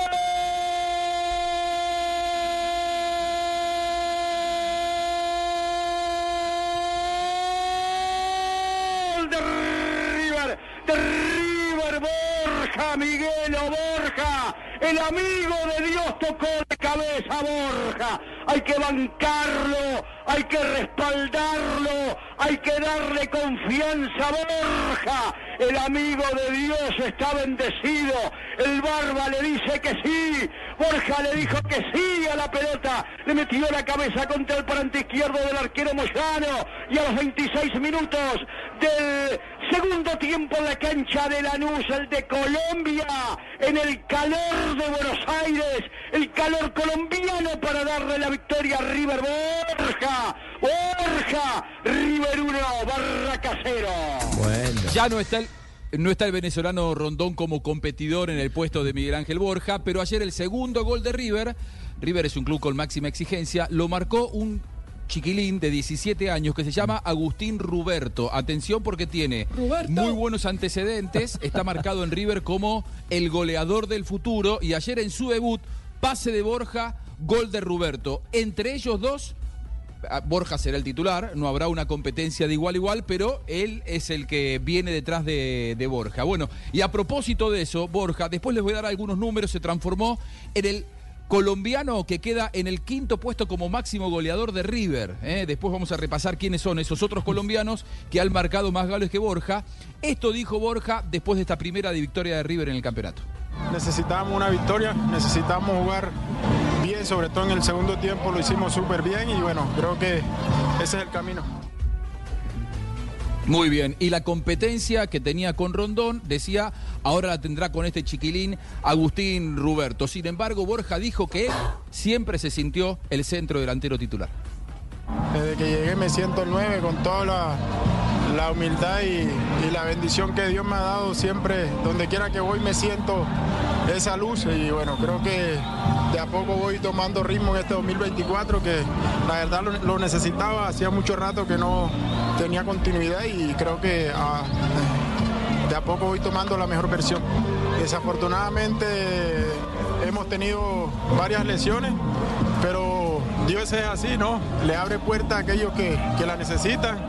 Eh, estos chicos vienen trabajando muy bien. Hoy Roberto marcó su primer gol como, como futbolista profesional y yo me siento orgulloso de, tenerlo al lado, de poder ayudarle y de poder aportarle. Creo que eh, tenemos ahí el futuro de River ahí. El clima es complicado, hoy se sentía, me sentía como en Barranquilla hoy, entonces creo que la humedad fue brava. Pero bueno, creo que de a poquito vamos tomando ese, ese ritmo. Ahora toca descansar para, para lo que se viene. Está haciendo mucho calor en Buenos Aires, Richie. Mucho calor. De hecho, mira, en este momento estoy poniendo el televisor. Sí. La térmica marca 40.2 con un 90% de, de humedad. Con razón Borja dice que se siente como en Barranquilla. Sí. no, no, tremendo, tremendo. Muchos de los que no conocen Buenos Aires creen que siempre hace frío porque No. estamos al sur, pero enero, febrero, marzo es insoportable la temperatura. Llegó al gol número 25 con River, eh, el, el- el colombiano Borja, y quedó a tres goles tuyos, Teo. Lamentablemente me parece que en este semestre te va a terminar pasando, porque Teo Gutiérrez tiene 28 y Borja llegó a 25. Teo está cuarto. ¿Saben quién aparece tercero en ese ranking? ¿Quién es el tercero? en River, ¿no? Estamos hablando de goleadores colombianos en River. Radamel Falcao García, que todavía está lejos de Borja porque tiene 45 goles marcados con la camiseta millonaria, 20 más que, que Borja, que el amigo de Dios. Segundo aparece Rafael Santos Borré con 55 a 30 de Borja. Y a ver si adivinan cuál es el máximo goleador colombiano en la historia de River. Es, bastante Pablo Ángel. contemporáneo, ¿eh? Vos- sí, señor. Juan Pablo Ángel, que jugó en River entre el 98 y el 2000, marcó 62 goles. Todavía muy lejos de Borja, 37 goles más que Miguel Ángel Borja, que ha quedado entonces en el quinto puesto, superándolo a Juan Fer Quintero. Angelito. Ya. Oiga, ¿cómo se llama el, el pelado que marcó el gol? El, el pibe, como lo dicen ustedes en Argentina. Agustín Ruberto. Agustín Ruberto, Ruberto. 17 años. Ruberto, como si fuera Roberto, pero con U. Roberto, Agustín, porque me- Ruberto. Me, llamó poderosamente la atención, Marce, eh, él, el, el padre fue el que habló hoy, porque mire, escuchen ustedes a quién tiene de ídolo este chico eh, de River Plate que está ya eh, en las portadas como una de las figuras prometedoras del fútbol de Argentina. Puede tener todas camisetas originales, viejo. Para todos los chicos que están creciendo, que lo sepan. No hay forma. No, no, no se podía, así que nada, pero él las tenía, así que bueno. Muy bien, bueno, ahí a Borré y a, y a Lario como, como referentes. Hincha de Sí, Borré. Sí, en ese momento sí, bueno, él siempre habló de más que nada de, de Borré, que le gustaban las características, ¿no? De un jugador de- que le gusta presionar, que le gusta ir a todas. eh, y nada, nos habíamos ilusionado un poquito cuando se nombraba que podía volver porque era, bueno, después quizás tenemos fotos de él de chiquito con Borré, con muchos jugadores, que Nacho Fernández, no sé, Danzini, con jugadores que está compartiendo ahora y él chiquito viendo la foto, eh, increíble, las vemos ahora y decimos, mira, está jugando junto a ellos. Pero si se da lo de Borré, era lindo porque, bueno, él creo que una nota había dicho que era, que era su ídolo en ese momento. Eh, nada, y ahora, bueno, va cambiando todo, ¿no? Ahora él también, eh, sus ídolos son como dijo ayer, Julián Álvarez, Beltrán, que, que hace poquito... Bueno, ¿Qué, tal esa? Eh, Se tomaba fotos con Borré, iba a los entrenamientos a, a ver a Borré, destacaba todo lo que hacía Borré y ahora eh, juega para el equipo donde Borré triunfó y es hoy uno de los más llamativos jugadores del futuro de River eh, Plate. Me estaba Ayer debutó Don Javi. Claro. Hizo su Debut primer soñado, gol ¿ah? el día de su debut. Ese sí es el auténtico parte de una sueño saga. pibe, sí. Sí, eh, además que esas fotos con Borré, esto es tan dinámico, pasa tan rápido el tiempo, que probablemente él tenía 11 o 12 años cuando sacó esas fotos con Borré, fue hace poco, pero él tiene solamente Bueno, 17. fue, fue lo mismo de Julián Álvarez con Messi, ¿no? Y, y después Claro. compartieron el campeonato del mundo y fueron campeones del mundo. O, aquí River tiene cuatro jugadores, cuatro jugadores. A uno de ellos ya lo vendió, el Diablito Echeverry, lo vendió al Manchester City en 25 millones de eh, dólares.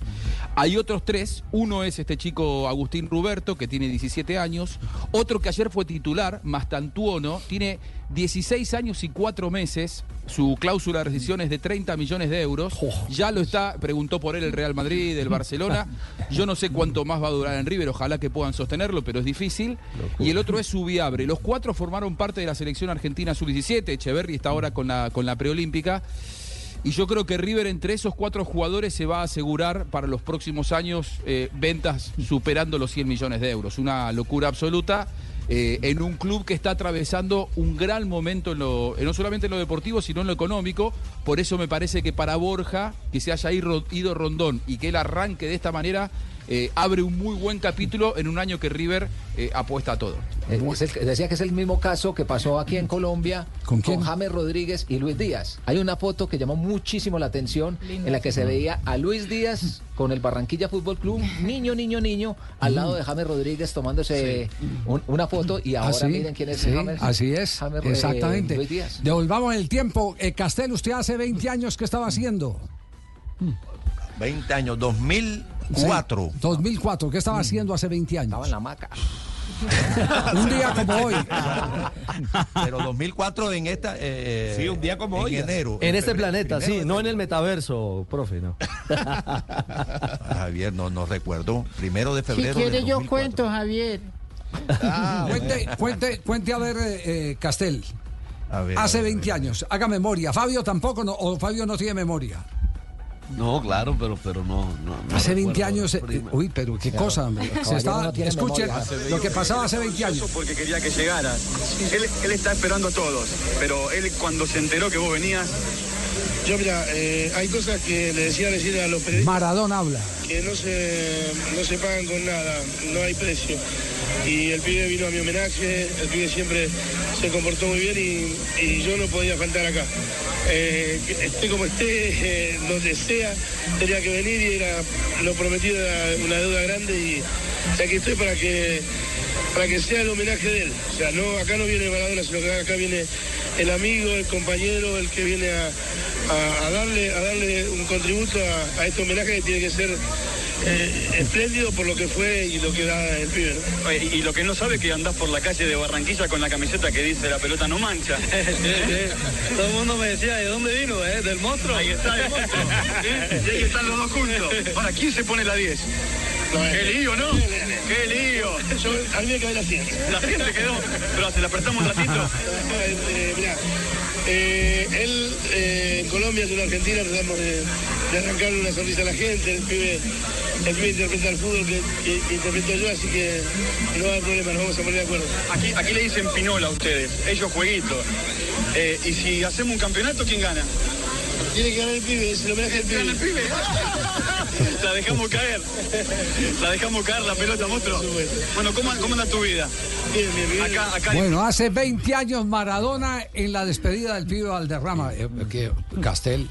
Ah, Sí, que fue el 2 de febrero. aterrizó en Barranquilla. ajá. Sí, eh, y eso fue justo ahí cerquita al aeropuerto. Un, Esperen el libro eh, próximamente que se van a contar las intimidades de ese partido. De esa Pasaron muchas cosas. Oh, las intimidades de ese partido. Hay capítulo jugoso. Uy, hay un capítulo jugoso porque la gente no sabe todo el drama que tuvo ese partido. Nosotros lo vivimos porque, porque Que a sí, mí me tocó no. ir a negociar los eh, derechos de transmisión de, iba, ese no iba. Que iba, que no iba, no, ya se había pagado la plata y no, no había partido 48 horas antes. Ay, ay, Imagínese. ¿ah? Todavía estuviera pagando por mo- mo- mo- módicas cuotas el haber embarcado en Caracol, a, a Caracol Televisión en eso. ¿ah? Pero, Tendría trabajo asegurado por muchos años. Sí, sí, sí, sí. Pero, pero ese día no todo fue color de rosa, fue fiesta, pero no color de rosa. Por ejemplo, el penalti que votó el pibe en ese partido de despedida. En el partido de despedida. Ahí está listo el hombre de la melena para el disparo. Y todo el estadio se pone de pie para gritar gol. El Roberto Meléndez, el metropolitano de Barranquilla. 65 mil personas. ¿ah? Muy bien, se prepara Carlos Alberto, el pibe Valderrama. Anuncia su carrera como técnico, pero todavía tiene tiempo para disfrutar. Perdió. Ahí está, sin embargo, Vives. ¿A dónde Vives? Para otra oportunidad, ¿cómo te vas a perder ese gol? Carlos Vives. Refirió a Carlos Vives. Hace, hace, hace, hace 20 años, hace 20 años. El pibe, hablando eh, eh, de, de ese espectacular momento, hace 20 años, lo recordamos como si fuera hoy, eh, el que no lo recuerda es Castelli y Fabio, y eso me preocupa. Para actualizarlo, este es un TBT de hace Sí. 20 años. Yo era el número 12. Yo inicié en el 10 cuando en la selección Colombia. Cuando en el Cali yo era el número 12. Yo me fui con la selección Colombia al campeonato 87, la Copa América 87 y Pacho Maturana me dio el 10. Después regresé al Cali a seguir el campeonato normal y jugaba con el 12. Y así fue sucesivamente. Ya después me fui para Europa y seguí con el 10 hasta cerrar mi carrera. El pibe Valderrama no se podía ir en blanco, eh, siempre hizo su golcito. Gol de Colombia, el Samarino, el de Santa Marta, el de Magdalena, el pibe Valderrama, el del equipo cafetero, el de la tricolor, el pibe Valderrama. Equipo de Colombia.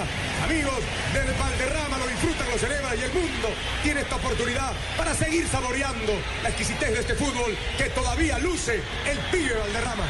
Vino Maradona, eh, pero quien salvó en esa oportunidad era el hombre más odiado en Colombia, el que salvó ese partido. El arquero. José. José Luis Chilaver. Esa historia es una historia fascinante.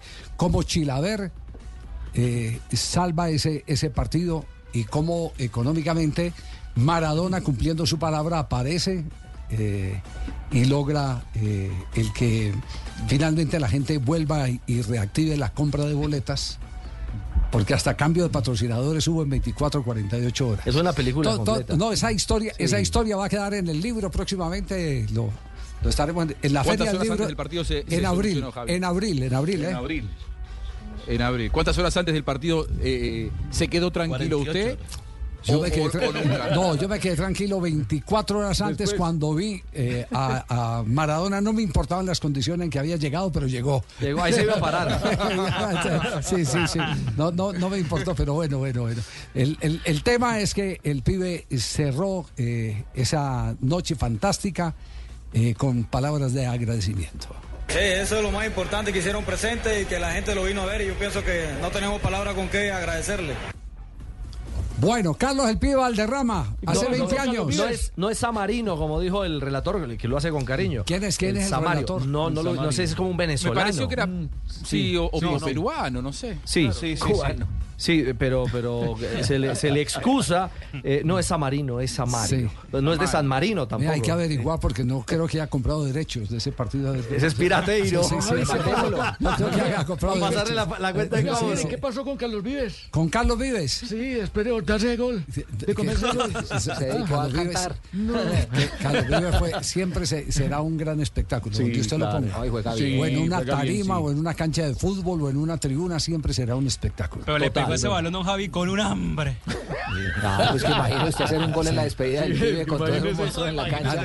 Los relatos eran de América Televisión de Perú. Ah, pero ya me acaban de confirmar.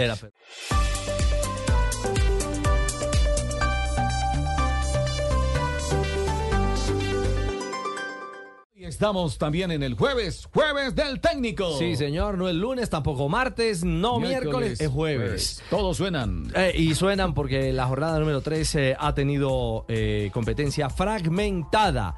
Millonarios empató 1 a 1 con Alianza Valledupar en el Campín de Bogotá. Y Gamero eh, se refirió en primera instancia al tema más sensible tras el resultado, la lesión de Macalister Silva. No sé, no, me di cuenta de pronto que, que haya afectado al grupo. Sabíamos, eh, y yo siempre les digo a ellos, ellos están en, una, en un deporte de contacto que pasan cosas que esto no es, no lo, no lo define nadie. Y nosotros tenemos que estar expuestos siempre a, a una modificación de esa. Eh, yo creo que cuando entró Santiago, que era no quería que jugara tanto tiempo, por también venía de una molestia, pero tuvo que jugar, como le dije, tiene que entrar, tiene que jugar y me parece que hizo un trabajo posicional casi que similar al de Silva.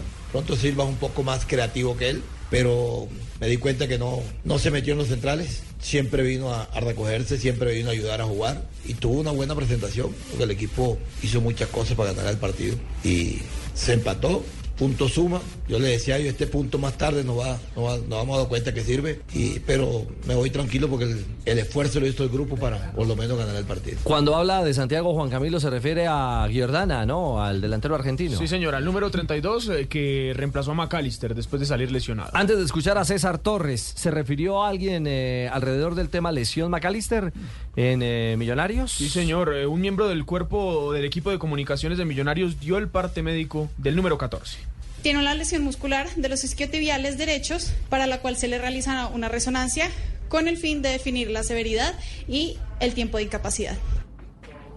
Muy bien, eh, esta es la voz de Valentina Sauco. Valentina Sauco, La sí, señor. asistente de comunicaciones de comunicaciones y la que está al frente del equipo femenino. Exactamente, en torno al tema eh, de McAllister que preocupa en Millonarios. Bueno, el que también se fue conforme con la igualdad, le dio valor al punto César Torres, el técnico del conjunto vallenato. Un punto muy valioso por, por las dificultades que el equipo ha, enfrentado. Yo creo que hay mucho compromiso, resalto la valentía y, y cómo han soportado estos partidos en inferioridad numérica ante equipos grandes. Y más allá de la inferioridad numérica, intentamos también desde ahí buscar cómo poder hacer daño. Yo creo que es un punto ante un excelente rival que de hecho Fue uno por uno, goles de Andrés Rentería para Alianza FC en el primer tiempo. Empató Millonarios por medio de, de John Largacha, que se estrenó con gol en, Millonarios. El equipo azul es quinto, tiene cinco puntos. Alianza es décimo quinto, tiene dos unidades. Profe Castel, eh, ¿vio Millos Alianza? Sí, claro, claro. Y me gustó mucho el primer tiempo de Alianza. Después tuvo que reforzarse en aspectos muy defensivos cuando se queda con 10 hombres frente a Millonarios en Bogotá.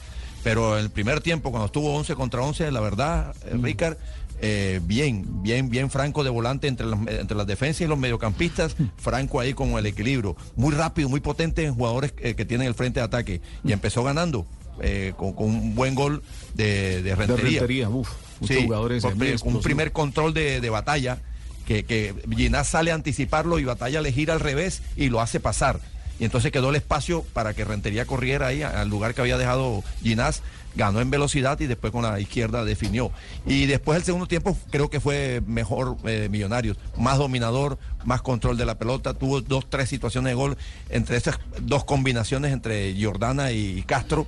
Y lo que dijo ahorita Gamero es cierto. Jordana no fue el 9-9 ese metido en el área. Retrocedió unos metros y le permitió tener sociedad con, con Castro. y un tiene, lindo tiene gol un de este montón de cosas Verde. ese, ese Jordano. Yo Sí. no pensé que fuera, fuera tanto, pero, pero es muy dúctil para la posición. Y, y jugó posicional, Muy dúctil. fue- eh, le rindió en esa posición, sí.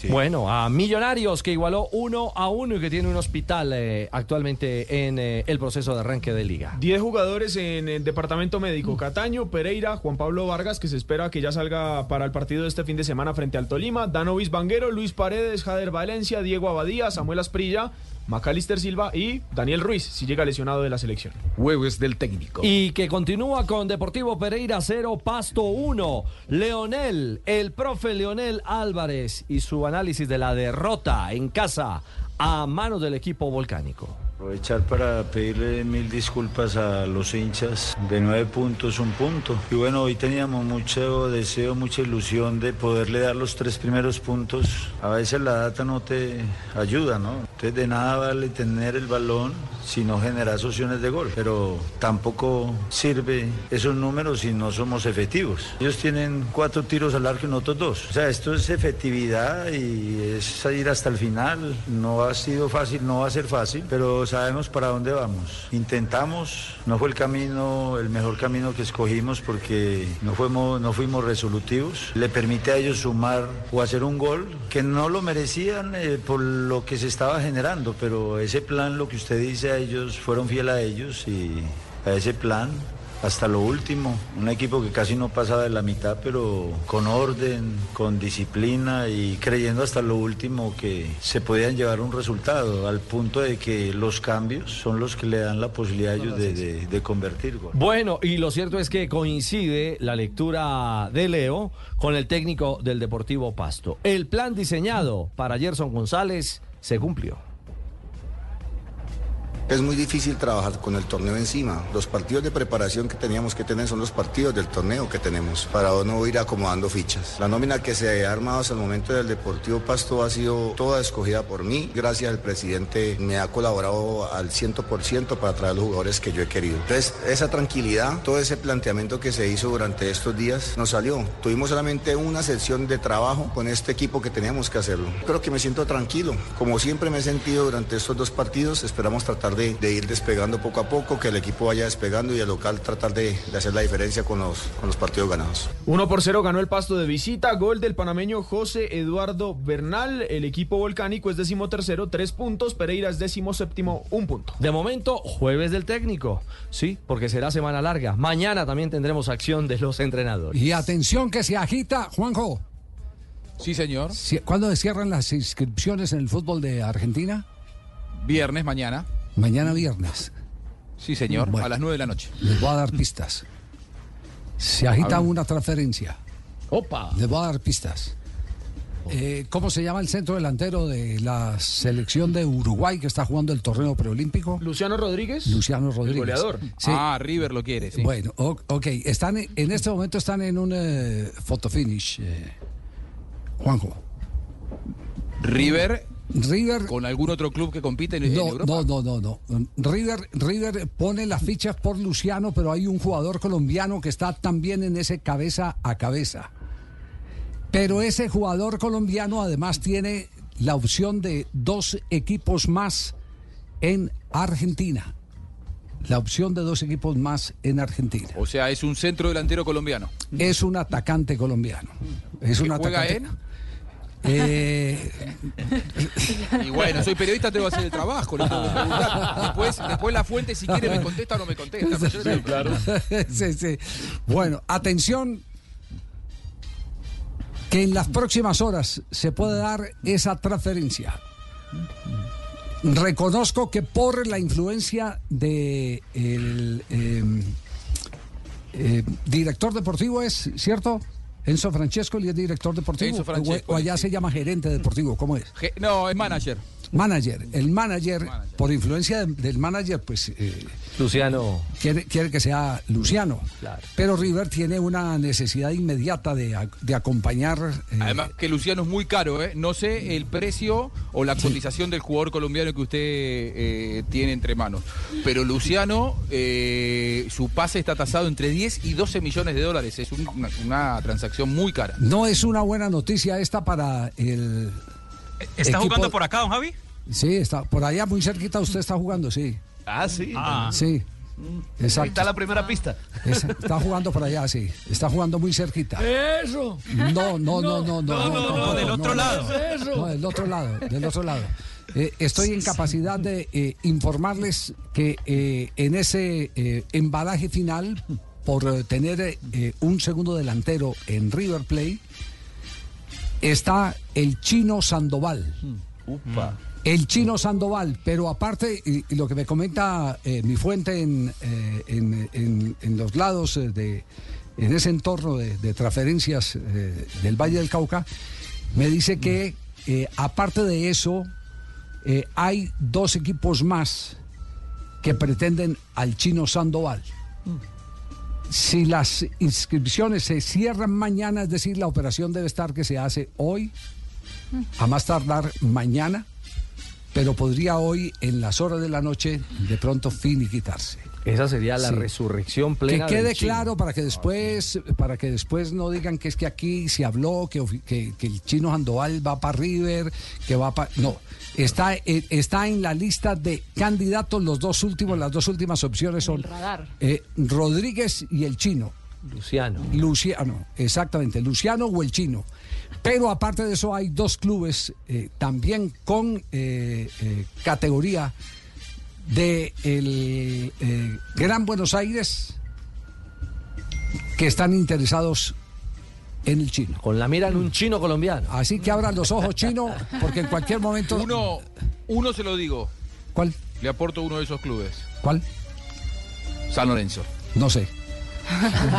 Ah, No sé. Lo dice usted, No sé. Juanjo, lo No dice sé, usted. no sé. Lo digo yo, lo digo No yo, sé, pues pero- un pero- centro pero- delantero y se habló de un colombiano. Pero fíjese, pero fíjese, fíjese a lo que estamos llegando. Estamos, estamos llegando que quien nos surtía de delanteros, Ahora que se era el fútbol abastece. argentino, se abastecen de, de- de delanteros colombianos. Está bueno, Miguel Borja, eh, Roger que viene de marcar. Roger, que viene a Eh, marcar. la llegada recién de recientemente, C3. recientemente estuvo, estuvo Mm. eh, eh, ahí eh, Santos Borré. Claro. Eh, por ahí han pasado algunas figuras importantes. Baloyes, que también Hasta el mismo Teófilo Gutiérrez estuvo por allá, Baloyes, Sí. eh, exactamente. C3 que llega a estudiantes, bueno, que ya llegó. Entonces, entonces eh, atención que esa es la noticia a seguir en, en las próximas horas. La noticia a seguir. Cuando está enchufado y metido en el cuento, es muy buen jugador. Se le vence el contrato a mitad de tempor- eh, a mitad de año. A mitad de año, sí, eso le entraría una, una plata al, al dueño de los derechos.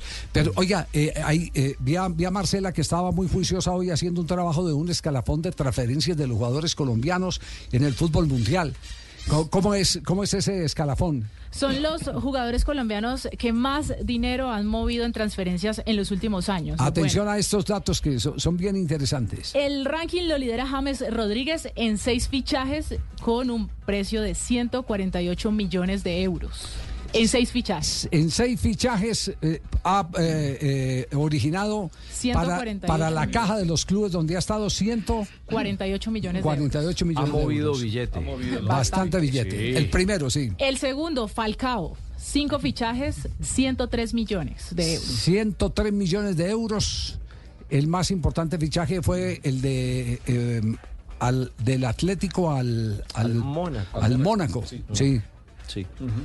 Su- Superó el del Mónaco, el, de, el del Porto a- a- al Atlético. Al Atlético. Exactamente. El tercero, bueno, ya, ya retirado, pero sigue ahí en el ranking. Jackson Martínez, en cuatro fichajes, 88 millones de euros. Y el más potente fue el chino. ¿Quién lo creyera? ¿Cuánto, Jackson? 88. 88 millones. Cuando se fue al Evergrande. Juan Guillermo Cuadrado, cuarto, seis fichajes, 78 millones de euros. Seis fichajes. Y ahí en Claro, la permanencia en Europa y la continuidad en tantas ligas. Sí, y cerrando ese ranking del top 5, John Córdoba, seis fichajes, 60 millones de euros. Hoy vigente. Sí. Que puede engordar ese ítem si va a la Liga Premier, que tanto le coquetea. bueno, Carlitos Vaca aparece también en la lista, ¿con está cuánto? séptimo. Cinco fichajes, 54 millones de euros. Cinco fichajes, 54 millones de euros. ¿Y otro más? Una platica. Eh, la lista es larga. Bueno, Luis Díaz, por ejemplo, aparece aquí de. A ver. Bueno, de- pero ese, pero ese todavía le faltan sí, muchas es que le vueltas. falta por- mucho. le Apenas lleva falta- dos fichajes. Sí, ¿Cuánto llevan los dos fichajes? 54 millones, claro. Eh, hizo y el, y el próximo que se dé, si se da, que seguramente será, lo va a meter en el top arriba. Por lo menos en el segundo. Bueno, antes de ir a, a la... eh, ¿A las frases? A la ronda de, de las frases Sí, que han señor. hecho noticia, me, me acaban de hacer una precisión más, Juanjo, para que, para que le haga seguimiento allá en Buenos Aires. Ver. Eh, aparte de Rodríguez, eh, a mí me dicen que los más opcionados en este momento son Rodríguez y el chino Sandoval, pero también fue presentado y analizado en el comité técnico de River Play el colombiano Julián Quiñones, que juega en el, en, en el América, el, Colombo el mexicano. colombo mexicano ya, ¿cierto? ¿El mexicano? El mexicano. Sí, el mexicano. El mexicano, porque ya jugó con la, con la selección de Sí, México. ya tiene la nacionalidad. Exactamente. Es cómo, cómo hacer para sacarlo de allá, ¿no? Julián Quiñones. River tiene, a la River tiene mucho dinero. Sí, usted- la, la verdad es que River podría contratarlo, pero yo no sé si él en este momento va a querer irse de, Si- de, de México. América, ¿no? Sí. Claro, Si porque usted- además que está a cinco meses de la Copa América. Claro. Si usted me dice, si usted me dice Eh, ¿Qué es lo más eh, eh, en costo-beneficio? ¿Qué es lo más conveniente para River? Yo creo que el chino Sandoval. En costo-beneficio. Puede ser más barato que los anteriores. Y, eh, y Sí, puede, y es puede- rendidor. y puede- Y y viene puede con muy rendir. buen presente. Y viene con un muy buen presente. Le puede es- rendir. es un gran jugador. mercado. Es un gran jugador. ¿sabe lo que pasa? Sus problemas Yo- pasaron por otro lado, sí. Claro, yo digo, en River el perfil de jugador que necesitan contratar es, en este momento, eh, que River tiene mucho dinero. Sí. River juega además, ustedes lo ven por televisión, todos los partidos con 80 mil personas. En River en este momento sobra el dinero y de hecho hoy está contratando a un mediocampista central en 8 millones de dólares, es decir, tiene dinero como para salir fuerte al mercado. Por lo tanto, como puede elegir, lo que va a buscar no es eh, un jugador que mm, le cueste adaptarse a esa a, lo que se está viviendo en River por, por lo que son cada uno de los partidos, sino que va a buscar una garantía. Es decir, por eso fueron a buscar a Borja en su momento, por eso fueron a buscar a Rondón. Consideran que no es para cualquiera ponerse la camiseta y jugar. Entonces, eh, creo que ahí también hay que tener en cuenta ese aspecto, ¿no? Jugadores que puedan darle ciertas garantías. Por eso creo el caso de Julián Quiñones, ¿no? Julián Quiñones, que juega en el América, saben que se pone en la camiseta de River y juega y le va a dar resultado. Este chico uruguayo, Luciano Rodríguez, es más una apuesta. Puede tener un gran futuro, pero tiene 20 años. Entonces, no sé si se va a adaptar tan fácil. Creo que por ese lado también están ciertas dudas y además que es un jugador muy costoso. Bueno, ahí tienen pues entonces cómo está la, la situación La en este instante del mercado. Bueno, 359, las frases, las frases que hacen noticia hoy al cierre de Blog Deportivo. E iniciamos con lo que ha dicho Jürgen Klopp, entrenador del Liverpool. Destaco la aportación e implicación de Conor Bradley durante todo el partido. Es un trabajo duro jugar contra Sterling. Estoy muy feliz por él. Es un joven muy serio. Tengo que decir que su partido fue bastante especial. Este lateral que cuenta con 20 años estuvo allí en la victoria del Liverpool, cuatro goles por uno sobre el Chelsea. Habló John Ran, golfista español, después de cambiar a una liga saudí y quedar sin patrocinios. Hiciera lo que hiciera, no todos lo iban a entender. Entre otras cosas porque no saben la vida que llevamos. Raquel Gallote, grande blog deportivo. Y el español Fernando Alonso, el piloto de Aston Martin Team de la Fórmula 1, dijo Michael Schumacher era un tipo realmente duro en todo, no solo en la pista, sino también fuera. Era muy frío y siempre intentaba intimidar. A Luis Enrique, el técnico del PSG, le preguntaron por la continuidad de Mbappé y respondió, no, Mbappé no nos ha dicho qué va a hacer y esto no es necesario traducirlo al francés. En la NFL, Jerry Jones, dueño de los Dallas Cowboys, dice, no tengo ninguna duda de que con Bill Belichick podríamos trabajar juntos, ninguna. Y esto lo dijo Fernando Morientes, exdelantero del Real Madrid, a propósito de Mbappé. Me gustaría que Mbappé viera lo que se está perdiendo en la liga, a propósito de su posible llegada al Real Madrid. Y esta frase de Margasol, el basquetbolista del Barcelona, que le pone punto final a su carrera de 20 años. Dice, seguir jugando hubiera sido por las razones equivocadas y con riesgos para la salud. Ya no me toca y es momento de dar un paso al lado. Miguel Indurain, ex ciclista español. Por suerte o por desgracia, en Pamplona están haciendo un tiempo que te permite salir a entrenar fuera. Yo no hago ni gimnasio, ni series con la bici, ni potenciómetro, sino que simplemente salgo a rodar muchas horas. Y esto lo dijo Junior Minguela y también un hijo de Horacio Gaglioli dijo lo siguiente, no permitiremos que la servilleta de Messi se subaste, tiene que estar en el Museo del Barça. Tanto Minguela como Gaglioli firmaron la servilleta como agentes y testigos de esa negociación de Lionel Messi al Barça. Adrián Maravilla Martínez, nuevo delantero de Racing, en entrevista con Infobae, confesó. Cuando en la cárcel se armaban los partidos, se cagaban a puñaladas porque jugaban con facas y cuchillos. Su historia es muy fuerte, esto lo, lo agrego yo. Hace 10 años, en 2014, estuvo seis meses preso porque era acusado de liderar una banda que había ido a buscar una venganza familiar porque a su hermano lo habían asesinado a, tiros. Después terminó saliendo eh, inocente por la justicia argentina y hoy es delantero de Racing que dejó esta, esta frase. Cuando jugaba en la cárcel se armaban partidos y se cagaban a puñaladas. Cara. Buenas tardes. Buenas tardes, doctor Mocus, al cierre. Bien, gracias. ¿Qué más? Sí. Dicen que la venganza es mala, pero yo solo siento algo bonito cuando me vengo. Ah, es verdad. Yo estoy de acuerdo igual, ¿eh? Castelómetro. ¿Qué dice el castelómetro? Muy buena, muy buena. No podía la risa, ¿no, profe? Por favor, calificación. Estoy de acuerdo igual. No. Bien. 10 puntos. Nueve puntos. Nueve puntos. Gracias. Sí, señor. Está empoderado, está empoderado eh, el caselómetro. 4-2 eh, para irnos al empalme. ¿Qué partidos tenemos hoy de Liga en Colombia, eh, Juan Camilo? Tenemos hoy tres partidos. Envigado Chico, 4 de la tarde. Nacional Once Caldas, 6 y 10 en Medellín. Y en Barranquilla, Junior 8 y 20 recibe a Medellín. Mañana a las 6 y 10 se cierra la jornada. Jaguares enfrenta a Bucaramanga en Montería. Y ojo que hay noticia de última hora con jugador de selección Colombia. Jugador eh, que pasó por Millonarios, este es el audio de la presentación, se hace oficial. Oscar Cortés en el Rangers de Escocia. Por donde estuvo Morelos.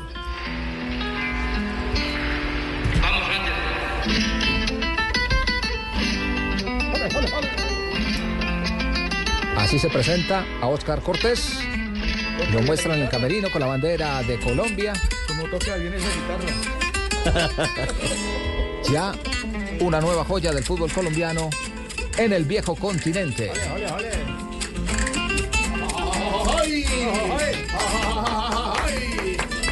Movamos las tapas. Oscar Cortés, entonces, nuevo jugador del Rangers de Escocia, dejó, recordemos, la selección de Colombia Sí. en el preolímpico, se fue a arreglar eh, su situación con el Lens y Así ahora es. hace parte del Rangers Lo de podemos- y la musiquita. Yo, yo creo. Lo, podemos, George, lo podemos confirmar. Así se- es. los, los escoceses Oscar se confundieron un poquito. Sí, Con la música, sí. Porque pero- mucho, mu- muy españoleta. Sí. Ellos dijeron, vamos a, a- viene, un, viene un señor que habla español y pusieron Sí, una cosa sí. flamenca ahí. Pero lo podemos confirmar, Oscar No, Cortés. pero, pero era, era una cumbia lo que poner. Eh, algo, un Claro, vallenato. Usted vallenato. pensó que- sí, yo decía, pero porque iba a preguntar menos mal Ricardo entró. Pero ponen flamenco al señor que va para Escocia. Bueno, porque es pues le colombiano. digo, el escocés allá, no, el community tiene, no, no, manager. no, no, tiene que ver por lo de la madre patria. Ah, es por eso, bueno, ¿sí? sí. Por Ese la madre animal patria. es muy bonito. ¿Cuál? ¿Cuál animal? El flamenco. Mm, no, no, no, es no. una, una tipo de Eh, música española. Sí, es el ritmo. No, no, no, no. no, no, Lo mejor de todo era la cara de Juan Pablo desconcertado. Entonces, decía, tengo una noticia. ¿Cómo diría Juan Pablo? Tengo Así es, tenemos noticia de última hora, Carlos Cortés. Oscar, Oscar, Oscar, Oscar, Oscar, Oscar Cortés, Y ahora como- y sonaba. Ajá, Ti, ti, ti, ajá, ti. Vamos, Ahora se va para el vamos a fútbol mover escocés. las- Yo pensé, yo pensé que iba a salir una, una periodista algo diciendo Oscar, Oscar Cortés. Es bienvenido a. Es que fue muy bueno. Y yo decía, ¿Qué le pasó? Con los panamericanos, mire. Usted y yo que apostábamos. Sí, pero ¿sabe que eso va en película? Porque Panam Sports. Pues ya salió un. Pero le dijo hoy don Néstor Morales a usted que es eh, que tiene dientes de leche, ¿no? Que, Porque usted, es, afortunadamente. porque usted es muy optimista, muy inocente, No, muy ingenuo. no. que usted Lo peor fue que yo aposté por él. Sí, no, yo le Yo conté, me agarré de su chorrito de agua también. Yo le conté en qué iba la película, simple y llanamente. Y la película tuvo, Jorge, una, una, mm, Sí. un capítulo más. Sí. Panam Sports colocó una alerta en Sí. eh, su home, en la página, Sí. donde indicaba que Lima y Asunción eran las ciudades postuladas. Postulada. Y ahí se cerraba todo. Pero momento, a la hora y media tumbaron esa publicación. O sea, usted la busca en este momento y no aparece. Entonces, hay una Y incertidumbre. que fue hackeada. No, que hackeada, no, no han dicho nada. Eso va a ser simplemente que eh, no cumplieron el protocolo de mandarle la carta a Colombia, algo por el estilo, y en cualquier momento veremos de nuevo la publicación, digo yo, que finalmente serán Lima y Claro. Asunción. Es decir, eh, ya lo de, lo de Barranquilla es. No. Cuento chino. Sí, nada sí, hacer. Ya eso no se dio. Sí, no, Está no. entre Lima y Asunción. Sí, señor. ¿Y por qué? Porque no pagamos. Ah, no, por ¿Y la por qué no cumplimos un contrato? por la incompetencia, por la incapacidad Sí, del vamos. gobierno. Hicimos todo lo posible para que no nos lo dieran. Y lo no logramos. nos lo. Pero Y lo será, logramos. será- ¿Usted cree que es eso, Alberto? Sí, se hizo sí, todo lo posible. se hizo todo lo posible. ¿Suena como a propósito? Se hizo todo lo posible. Se cometieron todos los errores que no se podían cometer. Yo quisiera Desde que la, pri- ministra primera del vez. deporte diera la cara y explicara. No, María Isabel. Yo también quisiera. Sí, usted también se colgó en la primera cuota. Ay, ¿cómo? Claro, es que desde allá viene. Yo fui también, yo me colgué en la primera cuota. Eh, el problema es Y ese. eso que yo firmé bastante. Pero creo que nos debe una explicación la ministra del Deporte para saber quién, cómo y cuándo dio la instrucción, la orden, la decisión, en fin, de que esas partidas no se cancelaran. Creo ¿Qué que ahora pasó? viene, viene otra película alrededor. ¿Qué pasó, Aurorita? ¿Qué, qué decía? Que no me, me estaba haciendo acordar, don Ricardo, Ujú. esos tenis Panam eran muy buenos. No, Yo no, le no, no, no, a no, los no. muchachos. A mí, ver, a mí me dieron una chancletera con esas ¿Se chancletas la- Eran No, gruesas así, ¿se no, acuerdan? ¿Se acuerda de la cancioncita? no son los Panam, Panam, Panam. Esa era. Ah, pero no es lo mismo. No, no, no es lo mismo, no es lo mismo. De no. nuestra época, hombre. No es lo mismo. No es una organización de deporte de, de pan- de- la región panamericana. Sí, lo que pasa es que en griego pan es un prefijo que significa todo. Entonces es toda América. Ent- Entonces, pan de bono es todo de Todo bono. el bono, todo bueno, todo bueno. Yo, a propósito de los eh, zapatos que decía Aurorita, mi mamá me compraba en primaria los eh, famosos Jumbo de Panam. Ah, sí. Con claro. poliuretano, ¿dije bien? Sí, sí. Sí, Lo sí, dijo no, bien. No, No lo repita. no, y aguantaban esos zapatos. Ah, era- era- ¿Se acuerda, Santi, de esos? Sí. Son eso. zapatos fuertes de peso liviano porque Es- se fabrican con pol. Y Poliuretano. Aurorita tenía razón. Hello, it is Ryan, and we could all use an extra bright spot in our day, couldn't we? Just to make up for things like sitting in traffic, doing the dishes, counting your steps, you know, all the mundane stuff. That is why I'm such a big fan of Chumba Casino. Chumba Casino has all your favorite social casino style games that you can play for free anytime, anywhere with daily bonuses. That should brighten your day a little. Actually, a lot. So sign up now at chumbacasino.com. That's chumbacasino.com. No purchase necessary. Group. Void were prohibited by law. See terms and conditions. 18 plus.